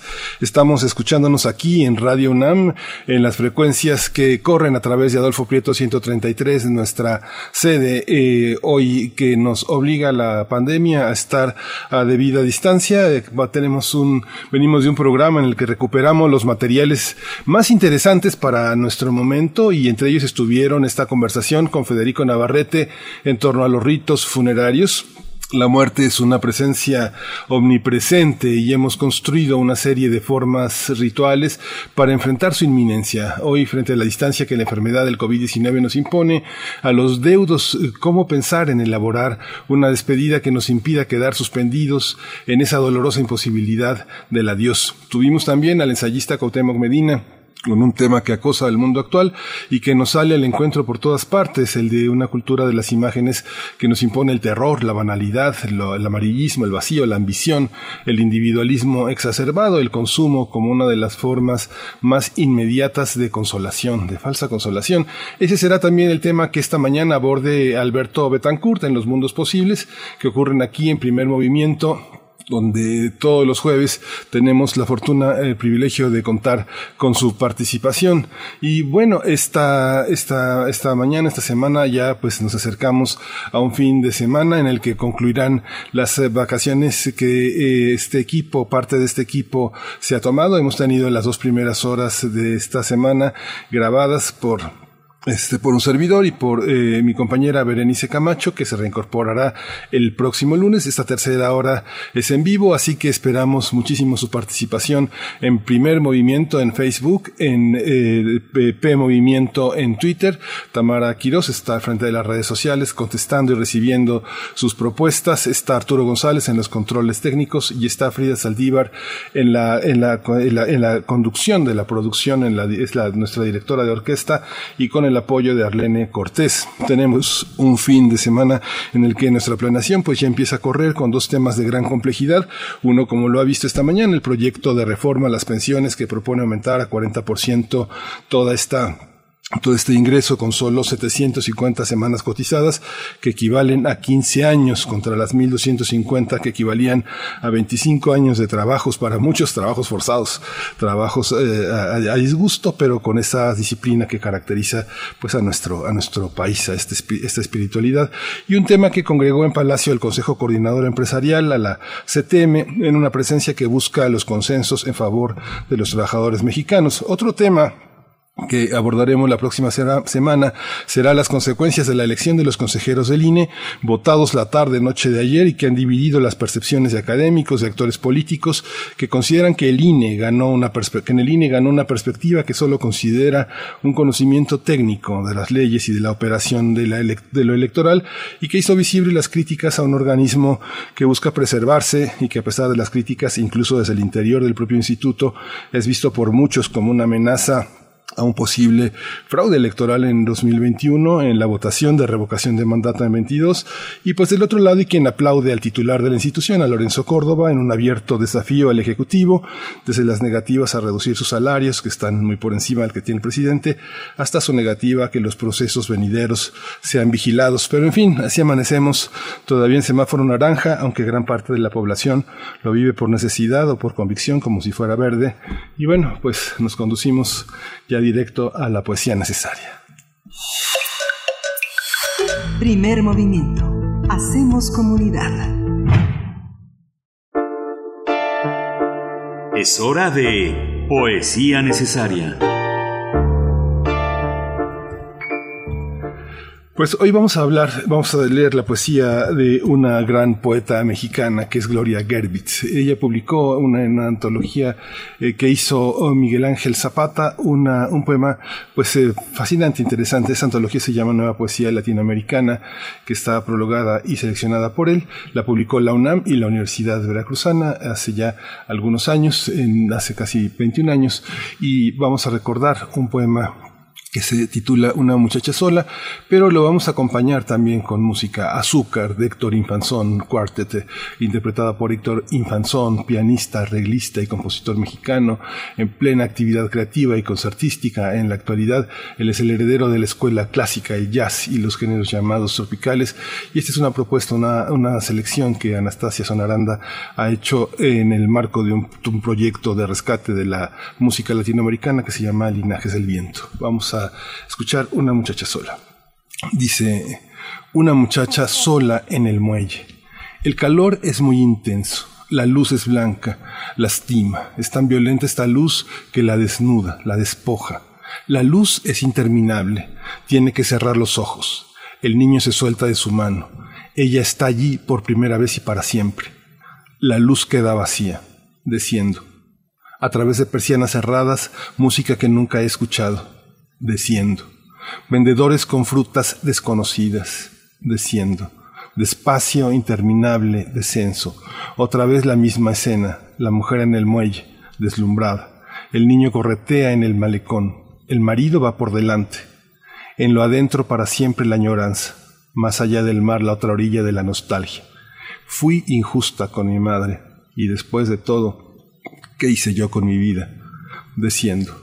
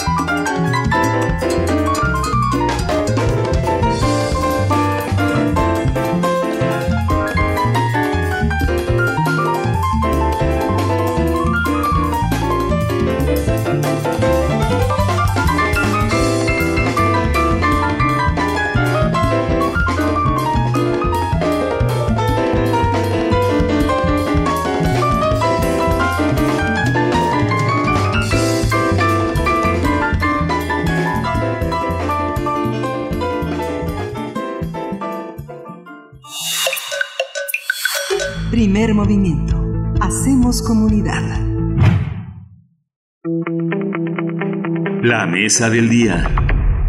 Pues ya está con nosotros el doctor Alberto Betancourt. En la línea, Alberto Betancourt es profesor de la Facultad de Filosofía y Letras de la UNAM. Y hoy en Mundos Posibles, el tema Todos somos ciberpunk. Todos lo somos. Alberto, buenos días. Hola Miguel Ángel, buenos días. ¿Cómo estás? ¿Cómo te va en esta semana? Pues muy bien, muy contento eh, trabajando eh, brazo, con, abrazo partido con Frida Saldívar y con todo el equipo que se quedó en estas vacaciones tan merecidas para el resto de nuestro equipo, que ya, ya nos, ya nos desquitaremos también nosotros, Tatamara Quiroz en las redes, está Arlene Cortés en la asistencia a la producción y como sabes, Arturo González siempre en los controles técnicos. Alberto, te escuchamos.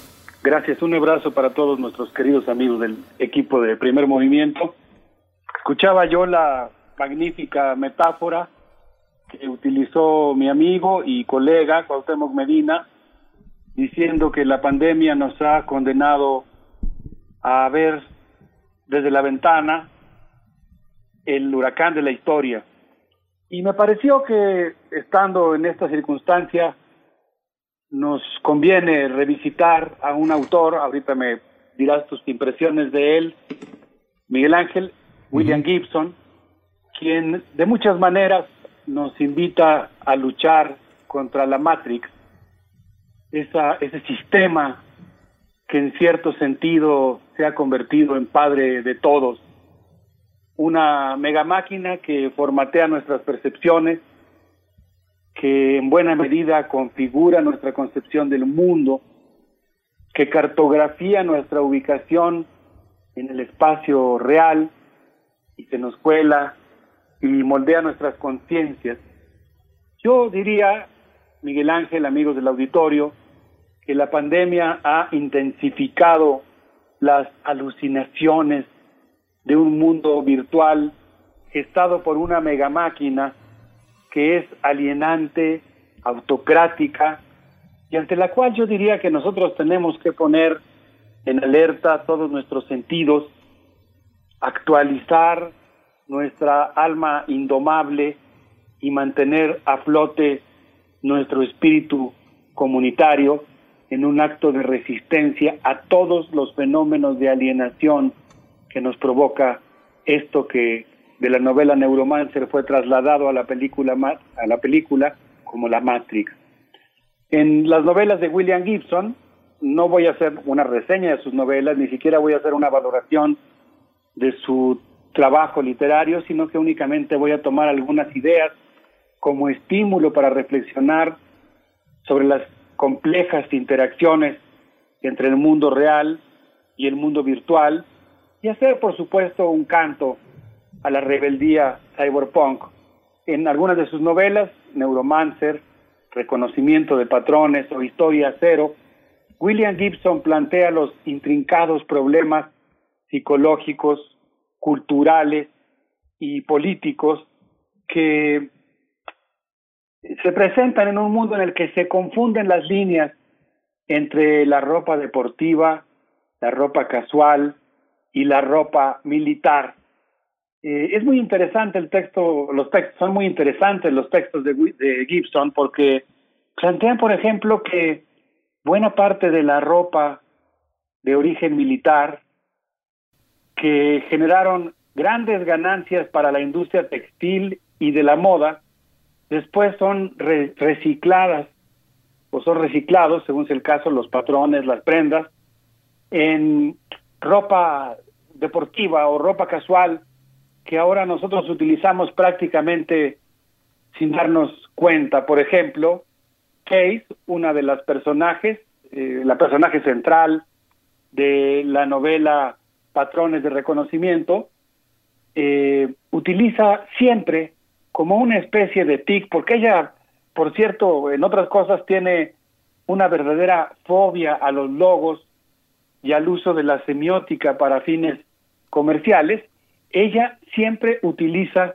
una chamarra MA1 eh, Flight Jacket, que en realidad fue originalmente diseñada por quienes intentaban producir una prenda adecuada para los pilotos de guerra japoneses, los legendarios kamikazes, y consecuentemente fue una prenda concebida muy lejos de los de las pasarelas de la moda, pero posteriormente cuando Japón fue ocupado por los Estados Unidos, por cierto ayer veía yo el estrujante video pies descalzos con un testimonio de un niño que tenía seis años cuando estalló la bomba atómica. Cuando Estados Unidos ocupa el Japón, se reapropia de estas prendas diseñadas por los pilotos japoneses y las relanza como una prenda eh, casual que es intensamente utilizada pues prácticamente hasta nuestros días. Entonces, Miguel Ángel, pues este mundo que plantea William Gibson es un mundo en el que se confunden las líneas entre la ropa militar y deportiva, entre la propaganda explícita y la subliminal, entre el arte y la mercadotecnia, entre la mercadotecnia y el deseo y consecuentemente entre la propaganda comercial y nuestra subjetividad. Y buena parte de las novelas de Gibson, por lo menos eh, Reconocimiento de Patrones e Historia Cero, se preguntan cómo hacen las compañías para introyectarnos deseos a través de la propaganda, pero también a partir de las perversas y complejas relaciones entre mercadotecnia y arte. Entonces yo diría que en homenaje a William Gibson y a esos actos de dignidad y resistencia que instilamos espasmódicamente los seres humanos, pienso que es hora de preguntarnos, casi como personajes de Neuromancer, de reconocimiento de patrones o de historia cero, cómo recuperar nuestro carácter de agentes en un mundo virtual regido por corporaciones multinacionales y en un mundo real gobernado por empresas transnacionales, dice Gibson en una de sus entrevistas, empresas transnacionales post-geográficas capaces de introyectarnos un fervor por las marcas comerciales solo comparable al antiguo patriotismo. No sé, ¿cómo la ves, Miguel Ángel? ¿Qué te parece esta invitación a la rebeldía cyberpunk? Pues sí, es muy interesante. De pronto me saqué de onda porque eh, cuando estabas hablando de Case, también Case es el personaje central y es hombre de Neuromancer que estás, estás hablando de Mundo Espejo. Se tradujo como Mundo Espejo Pattern Recognition, que pues esta, esta novela pues tan importante de Gibson que es posterior y que, y que finalmente trae a la, trae a la, al recuerdo muchas, mucha, mucha literatura. Fíjate que a mí me llamó la atención eh, la librería Rosario Castellanos, que tradicionalmente pues tiene las novedades, tiene las casas editoriales. De pronto, en esta nueva administración del Fondo de Cultura Económica, eh, lo que se ha tratado de ver como subgéneros o literatura de masas, de pronto ha tenido un lugar importante en esta librería y eh, ahora desgraciadamente cerrada por la pandemia, pero empezaron a estar. Las obras de eh, William eh, Gibson, estuvo Bruce Bedke, eh, Bruce Sterling, Pat Cardigan, este Ruby Rooker, John Shirley, toda esta, todas estas obras que solamente conseguías en las librerías de viejo y que España ha reeditado de una manera muy fuerte. Y quien hace novela policíaca, quien hace novela y literatura de ciencia ficción, pues son literaturas imprescindibles que, que son tan importantes para muchos como este, desde las epopeyas homéricas hasta Alexander Dumas, son eh, importantísimas. Y que ahora están en las librerías. Cuando se reabra la librería del fondo, pues muchos van a poder este, eh, volver a leer Blade Runner, Terminator, Ghost in the Shell, Robocop, Total Recall, The Matrix, Akira, todas esas que pues no circulaban en las librerías de bien, ¿no? Uy, qué interesante toda la tradición, digamos, de ciencia ficción crítica, rebelde que acabas de citar yo pensaba que en buena medida el concepto de cyberpunk actualiza de alguna manera a los salvajes del mundo feliz de Huxley, eh, en el sentido de que habla del inmenso poder que tiene hoy esto que podríamos llamar el sistema o la Matrix. Hay gente que, bueno, a mí me sorprende como una cierta ingenuidad que se refiere a la Matrix como las benditas, las benditas redes sociales, pero yo pienso que en realidad el sistema, la red, eh, el, juego de interacciones entre lo real y lo virtual es un espacio extraordinariamente complejo, contradictorio, en el que operan también fuerzas anónimas muy oscuras, junto por supuesto con acciones colectivas eh, ciudadanas que pues son igualmente importantes y deslumbrantes, pero digamos que están al lado de otras que en general pertenecen más bien a este tipo de protagonistas, vamos a decir, oscuros. Y justamente por la, digamos, confusión que mencionabas ahora, eh, en el inicio de la, de la novela que estoy mencionando, en la que aparece Case, ella habla de cómo la red nos permite crear personas fake o fake persons que son identidades eh, que incluso a veces cambian de género en la red y que permiten pues establecer digamos muchos muchas caras muchos lados muchos rostros de una sola persona en esta misma novela insisto en que no la voy a reseñar ni mucho menos. Además es como una cosa que requiere su especialización que yo no tengo pero me gustan ideas que yo encuentro ahí. Insisto mucho esta capacidad eh, o esta necesidad que tenemos de recuperar nuestro carácter de agentes, pero también vienen cosas aparentemente más sutiles, por ejemplo, el hecho de que dice el, case que ciertos chats parecen como bodegas oscuras en las que no sabes con quién te vas a encontrar. O por ejemplo el hecho de que ella es contratada para rastrear el origen de un videoclip que es soltado eh, más o menos de manera anónima en la red, sin ningún deíctico, diríamos, sin ninguna marca que permita eh, averiguar de dónde procede, pero que se convierte en un videoclip que está reconfigurando las tendencias de la moda. Entonces, pues se me hace muy, muy interesante este mundo alucinante planteado por William Gibson en el que las corporaciones multinacionales son las que mandan y los saibatsus, las multinacionales, configuran el curso de la historia humana trascendiendo cualquier barrera previa. Tampoco no se antoja, por supuesto, eh, digamos, esta actitud, yo diría, benjamiana que tienen los personajes, que por un lado les permite mantener el asombro ante los prodigios tecnológicos y su extrañeza de que estén formando parte del mobiliario existencial del mundo en que vivimos, pero al mismo tiempo la necesidad de mantener muy alerta nuestro espíritu crítico para no dejar que estos objetos, digámoslo así, nos reconfiguren sin que nosotros nos demos cuenta. Sí, fíjate Alberto, que está siempre, siempre es muy sugerente, siempre es así una, una un gran alimento eh, escucharte, una gran permites que haya una gran capacidad de vocación. Fíjate, recuerdo una idea lacaniana que es, que es interesante. El, Lacan definía como la psicosis como una dimensión insoportable de lo real y en esta dimensión insoportable el psicótico trata de encontrar patrones, no trata de contar obsesivamente líneas, cuadros, algo que le descifre, que le ancle la realidad y que pueda y que pueda hablar de ella, que pueda desmontarla. Pero hay una parte eh, y la ciencia ficción está ahí y Gibson es un maestro, dice, Tú, tú y yo hemos conocido a gente que uno le pregunta, ¿a qué te dedicas? Y esa persona te responde, a las ventas, ¿no? ¿A las ventas? Sí, a las ventas. ¿Y qué vendes? Bueno, en ese momento vendo autos o vendo, o vendo ropa, o, pero esa capacidad, esta que señalas a Casey, esta capacidad de dedicarse a las ventas es justamente uno de los grandes síntomas de nuestra vida contemporánea. Quien se dedica a las ventas sabe el patrón de la mente de quien compra y es algo fascinante, venda lo que venda, ¿no? Qué padre voleo te acabas de aventar ahorita la conversación, Miguel Ángel, te agradezco mucho tu comentario. Yo estoy completamente de acuerdo si uno se interna en los así fascinantes meandros del libro El giro cultural de Frederick Jameson, que está hecho en muy buena medida con un espíritu lacaniano, pues en algún momento se van a encontrar con William Gibson.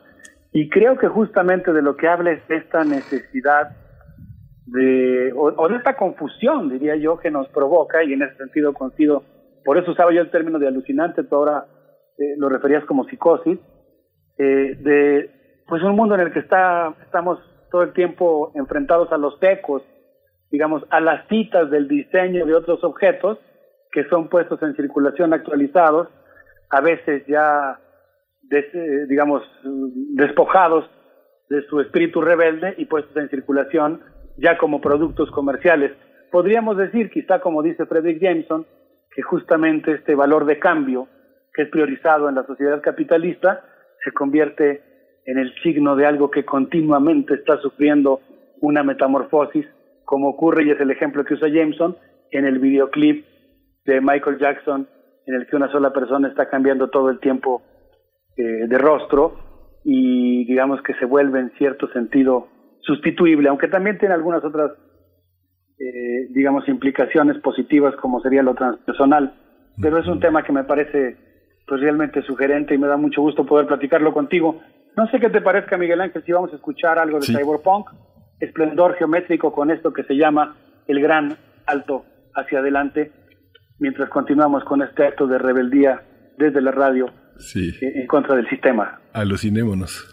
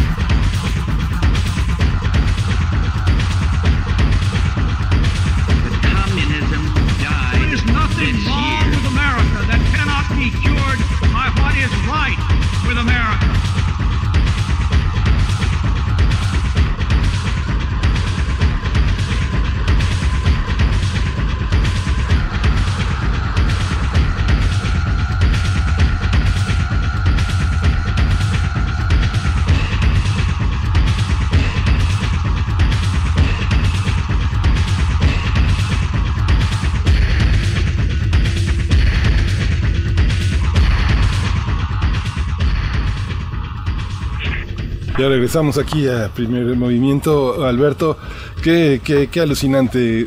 Te seguimos escuchando. Muchas gracias. Estaba yo acordando, Miguel Ángel, en una especie de déjà vu revolucionario, en cuál de nuestros programas habíamos estado, pues ahora sí que digamos que echando relajo.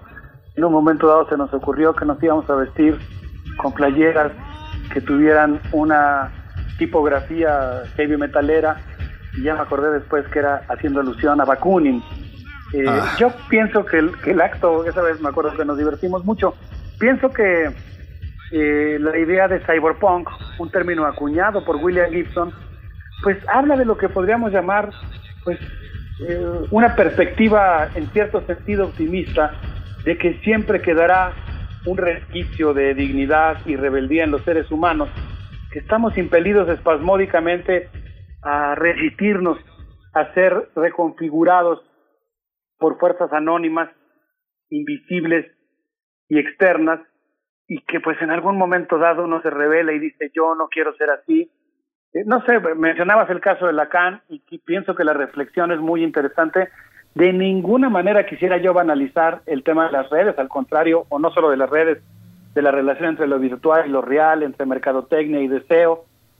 Digamos, de este mundo alucinante formado por las grandes corporaciones transnacionales, al contrario, estoy haciendo un llamado a considerarlo extraordinariamente complejo y consecuentemente, pues, a, digamos, reivindicar la necesidad de que las humanidades se aproximen a fenómenos como las laptops, las computadoras, los teléfonos celulares, los videoclips, las marcas, los logotipos, etcétera, para que aporten su mirada crítica, pero a final de cuentas la idea es que frente a una especie de pues, agente, de agente anónimo transnacional que está todo el tiempo tratando de reformatearnos y de inocularnos ciertos deseos comerciales, ciertos patrones eh, de consumo, nosotros mantengamos una actitud de reivindicación de nuestra autonomía y por eso digo que en cierto sentido todos somos cyberpunks. Sí. Sí, sí, es fascinante, sí, es fascinante esa mirada que ahora propones porque finalmente es también lo que, lo, lo que somos. Yo recuerdo esta película Salvaje de Corazón, eh, eh, White at Heart, que estaba, ay, se, me, se me fueron los protagonistas, pero hay un momento en el que él sale de la cárcel, ella va a recogerlo y le pregunta si trajo su chamarra, ¿no? Y pues su chamarra, sus botas son lo que le dan, le da identidad y le da un sentido de protección, como si fuera su chamarra de cuero, la capa de un mago que lo, que lo hace aparecer y desaparecer, ¿no? Qué padre, que exactamente creo que por ahí va el asunto. Nosotros utilizamos una gran cantidad de objetos. Aquí quizá vale la pena, por supuesto, mandar un saludo muy fraterno a todos nuestros amigos de la UNAM que se dedican al diseño industrial, pero yo diría que en buena medida, pues eh, nosotros vivimos en un mundo cuyo mobiliario existencial está formado por productos de diseño industrial en los que se mezclan muchas cosas. Por supuesto, todos los objetos eh, de diseño industrial tienen su propia historicidad y eso quiere decir que cada uno de los objetos pues tiene su propia historia social, eh, sus controversias, sus polémicas científicas y eso significa que pues existen eh, digamos que cada objeto tiene una historia atrás, pero el problema es que en buena medida esos objetos de diseño industrial nos llegan en un mundo en el que la manipulación comercial está apelando todo el tiempo a nuestros sentidos, eh, despertándonos apetitos y haciendo que introyectemos deseos que en muchas ocasiones pues pasan a formar parte de nuestras necesidades. De manera podríamos decir inconsciente. Eh, pensaba yo en este pasaje de Frederick Jameson en el que él habla, por ejemplo, bueno, y también en un libro de una eh, maravillosa geógrafa crítica, Liliana López Levy, en el que habla de los centros comerciales como una, por supuesto, irónicamente lo dicen, que cuando uno se coloca en la puerta de un centro comercial está ante una promesa de felicidad, porque sabe que en el momento en el que uno cruce la puerta va a ser, eh, digamos, bombardeado por estímulos sensoriales que están apelando a provocarnos sensaciones.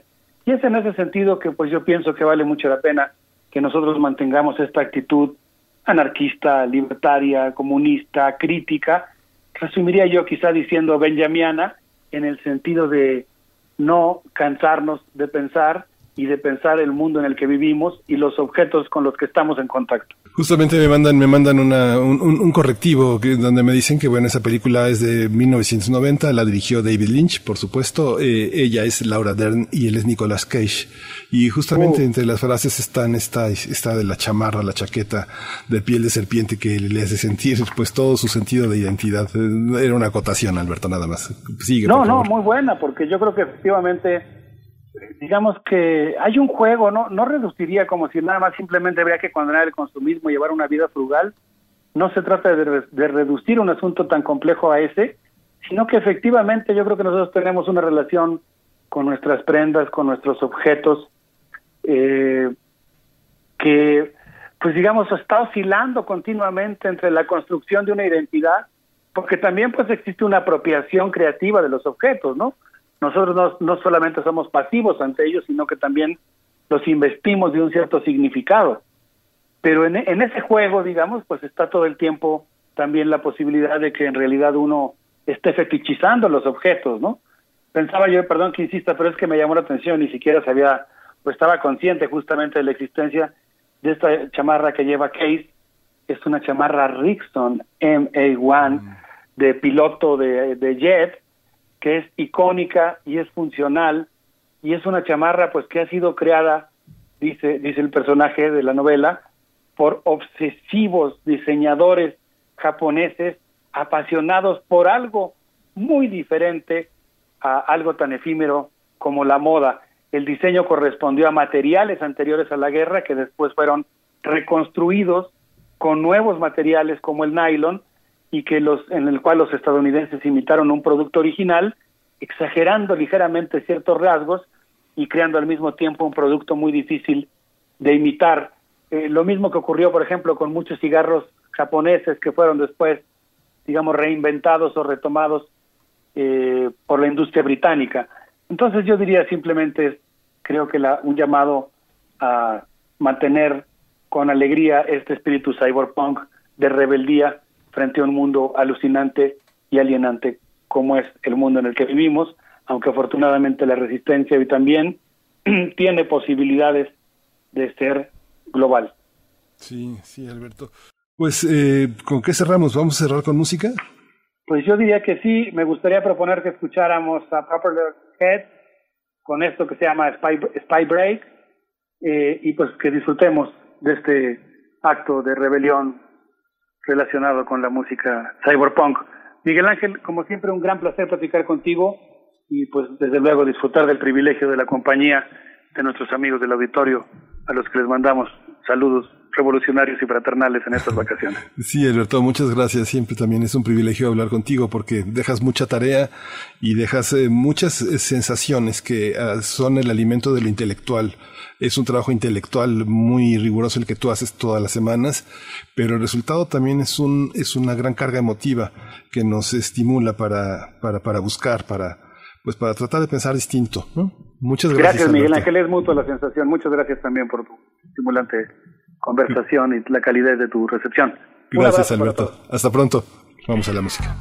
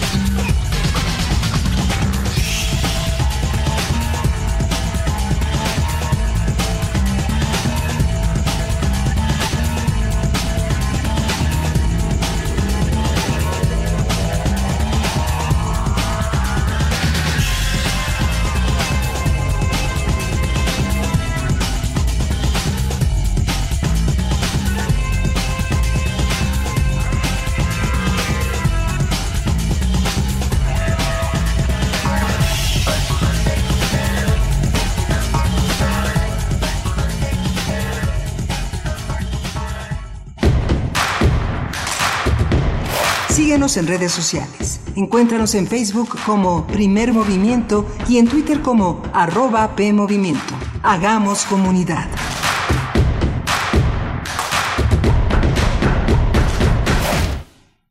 Regresamos aquí a Primer Movimiento y ya está en la línea Jacobo Dayan, Jacobo, querido Jacobo Dayan, que hoy trae el tema, el tema de los desaparecidos a partir de los informes más recientes eh, hasta la fecha que se ha sido hace una, una, aproximadamente hace una semana.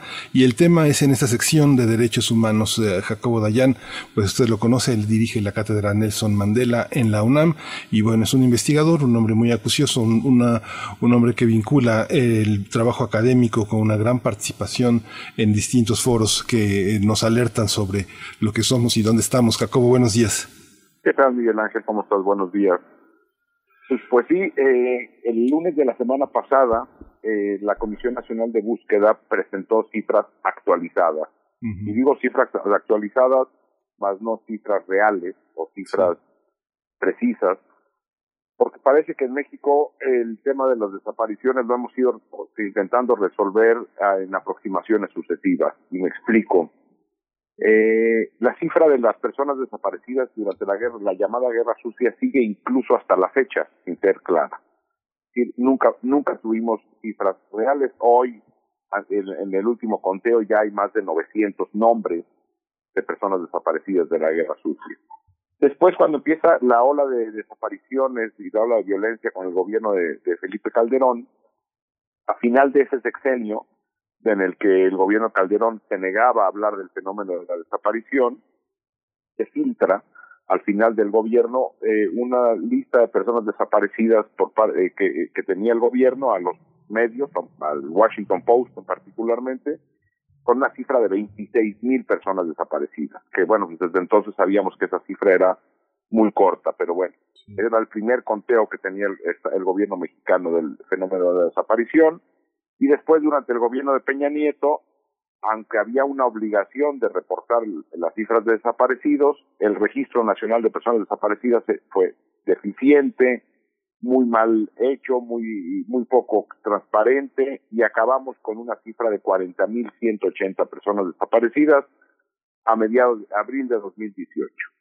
Bueno, ahora el nuevo gobierno, el gobierno de Andrés Manuel López Obrador, llegó con una bandera de que la, la agenda de los desaparecidos es sumamente relevante para, para ellos y que iban a hacer cuanto fuese necesario y que no hay presupuesto, de restricción presupuestal para echar a andar. Eh, bueno, estamos año y medio de, que inició el gobierno de Andrés Manuel López Obrador, poco más de año y medio, y el lunes pasado, eh, de la semana pasada, anuncian la cifra de más de 73 mil personas desaparecidas. Y digo más de 73 mil porque no queda clara, claro cuántas son, aunque es un registro, no queda claro y explico por qué dividen de manera muy extraña las personas desaparecidas. Dicen 73.300 personas, es un registro que se va actualizando en línea, por lo cual pues, esto va aumentándose minuto a minuto. Eh, personas que siguen desaparecidas. Y después tienen rubros como personas que estuvieron desaparecidas y aparecieron vivas, y personas que estaban desaparecidas y aparecieron muertas. Pero no queda claro si entre estas personas que aparecieron vivas o muertas se trataba de personas extraviadas, secuestradas en redes de trata, desaparecidas por el crimen organizado o desaparecidas por alguna autoridad estatal, federal o municipal. No sabemos, no tenemos ni idea. Entonces lo que sabemos es de que hay más de 73 mil, probablemente más de 80 mil personas desaparecidas, pero la cifra real seguimos sin saberla y seguimos sin saberla también porque al menos seis fiscalías del país no han entregado información como si esto fuese eh, opcional. Y las que han entregado, no nos queda claro si han entregado total o parcial o casi total o muy poco, no sabemos. No lo sabe tampoco la Comisión Nacional de Búsqueda. Es decir, es un caos.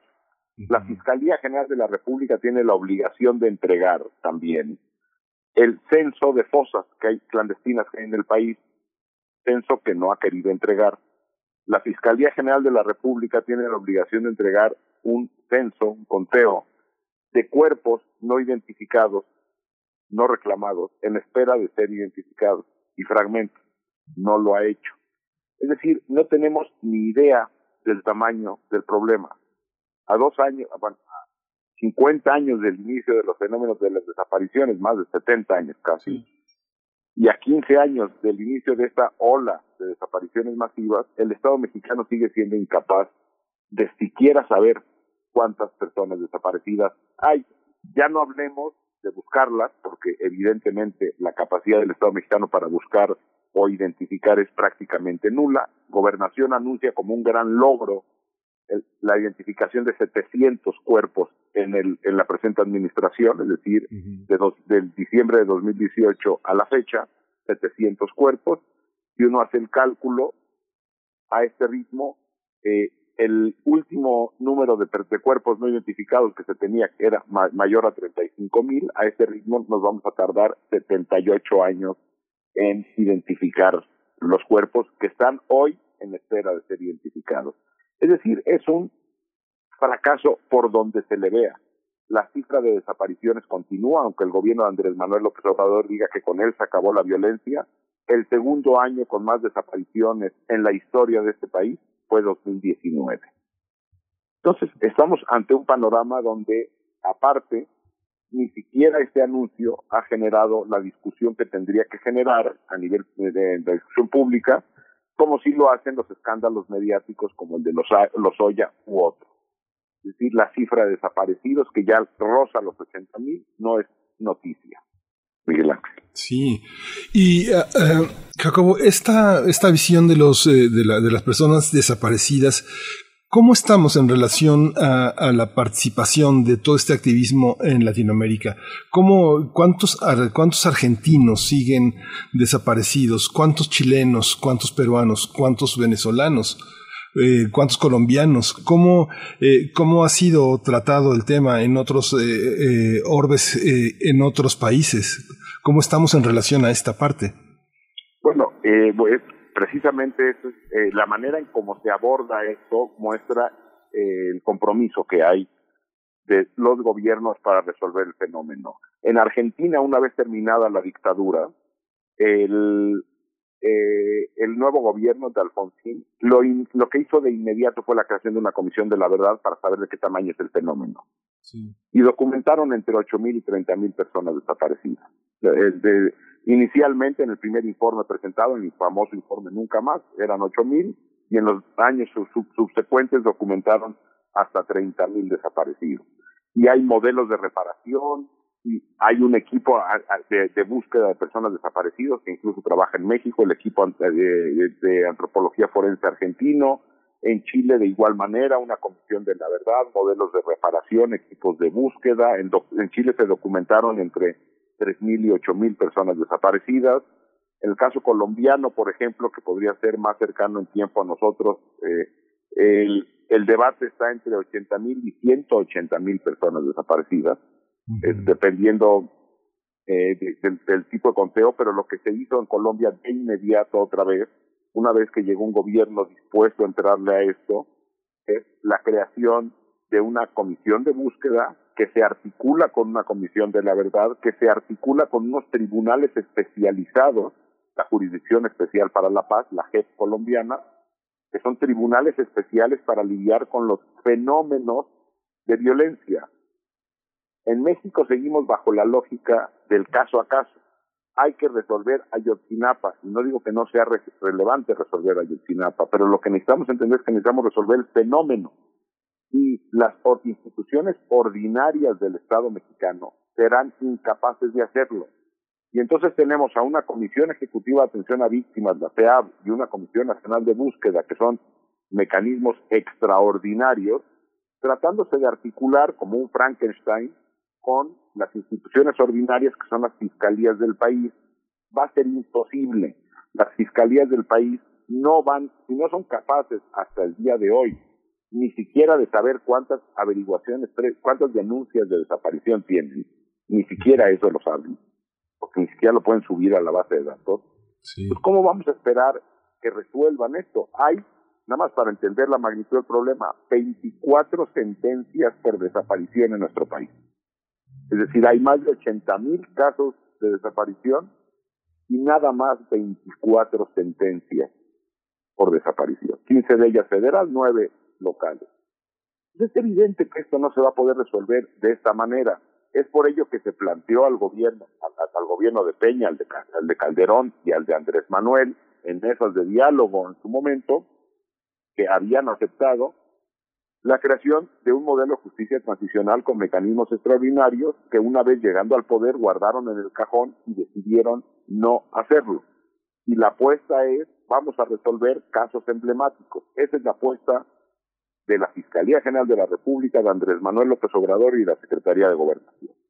Va- va- eh, les interesa el caso de Ayotzinapa, el caso de Lozoya, y, menciono el caso de Lozoya porque en, en- en la violencia criminal que hay en nuestro país hay vínculo entre las redes de corrupción, las redes de protección política y las redes criminales. Y la decisión ha sido no enfrentarlo. Ahí están las experiencias latinoamericanas, como bien decías Miguel Ángel, donde si en algún lugar eh, los mecanismos de justicia transicional tuvieron eco fueron el proceso argentino, el colombiano, el peruano, el salvadoreño, el guatemalteco. Sobran ejercicios. El peruano, y aquí hemos decidido no hacerlo. Oye, Jacobo, te quiero hacer una pregunta. Yo no sé si es una pre- pregunta un poco fuera de lugar, pero eh, en- hubo un momento, yo vi un documental muy interesante que se llama Escuadrones de la Muerte de la Escuela Francesa, en la que Monique Robin, una, periodista francesa pues muy conocida, le pregunta a Reinaldo Viñone sobre las desapariciones. Y él dice muy cínicamente, dice, ay sí, Néstor Kirchner habla de 30 mil, pero en realidad fueron 8 mil, y de esos, pues 1500 les corresponden a ellos, a los, a los, a los peronistas. Y luego Videla decía también, este, eh, en algún otro espacio, Jorge Videla, el exdictador argentino, decía, bueno, sí, este, es- escondimos algunos chicos, los tomamos, pero no, no teníamos el plan de hacerlo. Terminaron siendo miles, ¿no? Y terminamos teniendo una serie de, este, de argentinos en el mundo reclamando a sus parientes. Eh, ahora, eh, Alberto Fernández, eh, eh, piensan en hacer una ley contra el negacionismo. ¿Eso es posible en México, este Jacobo? Así como tú dices, hay solo 24 sentencias, 24 órdenes, decías, eh, eh, si no se procede, si no se actúa, si no, si se, si hay eh, una, una negligencia, se puede castigar. Hay un procedimiento penal, hay un procedimiento de investigación que, que se hace lento, que se ralentiza por voluntad propia para negar cosas. ¿Eso es posible en México? Bueno, es evidente que lo que hay es una negación del fenómeno. Y, la, y la negación la tuvo Calderón, Peña y ahora Andrés Manuel con estas frases de se están matando entre ellos. Como si aparte no hubiera la obligación del Estado de evitar que incluso entre criminales se maten. Pero en el caso de, de la violencia en México, las personas que están siendo desaparecidas o asesinadas son personas que están vinculadas al a grupos criminales y personas que no lo están. La obligación del Estado es investigar. Y claro que hay una responsabilidad por la no- el, el- el no ejercicio de, de- de- el, el derecho a la- no garantizar el derecho a la justicia. Y te voy a poner otro ejemplo más reciente. Andrés Manuel anuncia que va a mandar a la Marina y al Ejército a puertos y aduanas. El argumento está lleno de corrupción eso. Ok, ¿va a haber juicios contra esas redes de corrupción que él dice estaban ahí? No, no lo va a haber, Claro. porque en este país está garantizada la impunidad desde la presidencia de la República, sea cual sea esta. Mira, hay un pacto de impunidad porque el presidente mismo lo que está diciendo es, aquí estaba lleno de corrupción, voy a quitar a la gente que estaba aquí, voy a poner a otra, pero lo que nunca ocurre son los juicios. Igual dice, nosotros ya no torturamos, que es mentira, la tortura continúa. Lo que está diciendo el presidente es que antes se torturaba, ok, ¿dónde están los, las investigaciones? No las hay. La competencia tendría que ser de tribunales internacionales, es decir, si el gobierno mexicano no quiere o no puede garantizar justicia, entonces, como en México estamos ante crímenes internacionales, desde la magnitud, al menos crímenes contra la humanidad, le correspondería a la Corte Penal Internacional deslindar responsabilidades y el, por, como por ejemplo en el caso de Ayotzinapa, pues ya se está investigando a Cerón por, a Tomás Cerón por obstruir las investigaciones. La pregunta es dónde están las investigaciones de las desapariciones en todo el país. Hay responsabilidades políticas y criminales, por supuesto. Hay un desconsuelo, pero verdaderamente tenemos que, que actuar, que difundir, que señalar y desmontar todos estos mecanismos que ahora este, ponen sobre la mesa, porque cada uno de ellos eh, invita a hacer muchísimas preguntas y eh, pues a las personas indicadas. Yo creo que entre ellas los legisladores que eh, tendrían que trabajar mucho en esta en estas propuestas sobre cómo indagar y cómo investigar y presentar presentar a los culpables ¿no? que es lo que, que es lo que toca a la- al Estado. Pues, Pues muchas gracias. a la fiscalía. Sí, a las fiscalías. a la fiscalía. a las fiscalías pues Jacobo Dayan muchísimas gracias Eh, te vas pero ya tenemos ganas de volver a escucharte muchas gracias por esta intervención No, a ti, Miguel Ángel, y cuídense. Buenas, buen día. Gracias.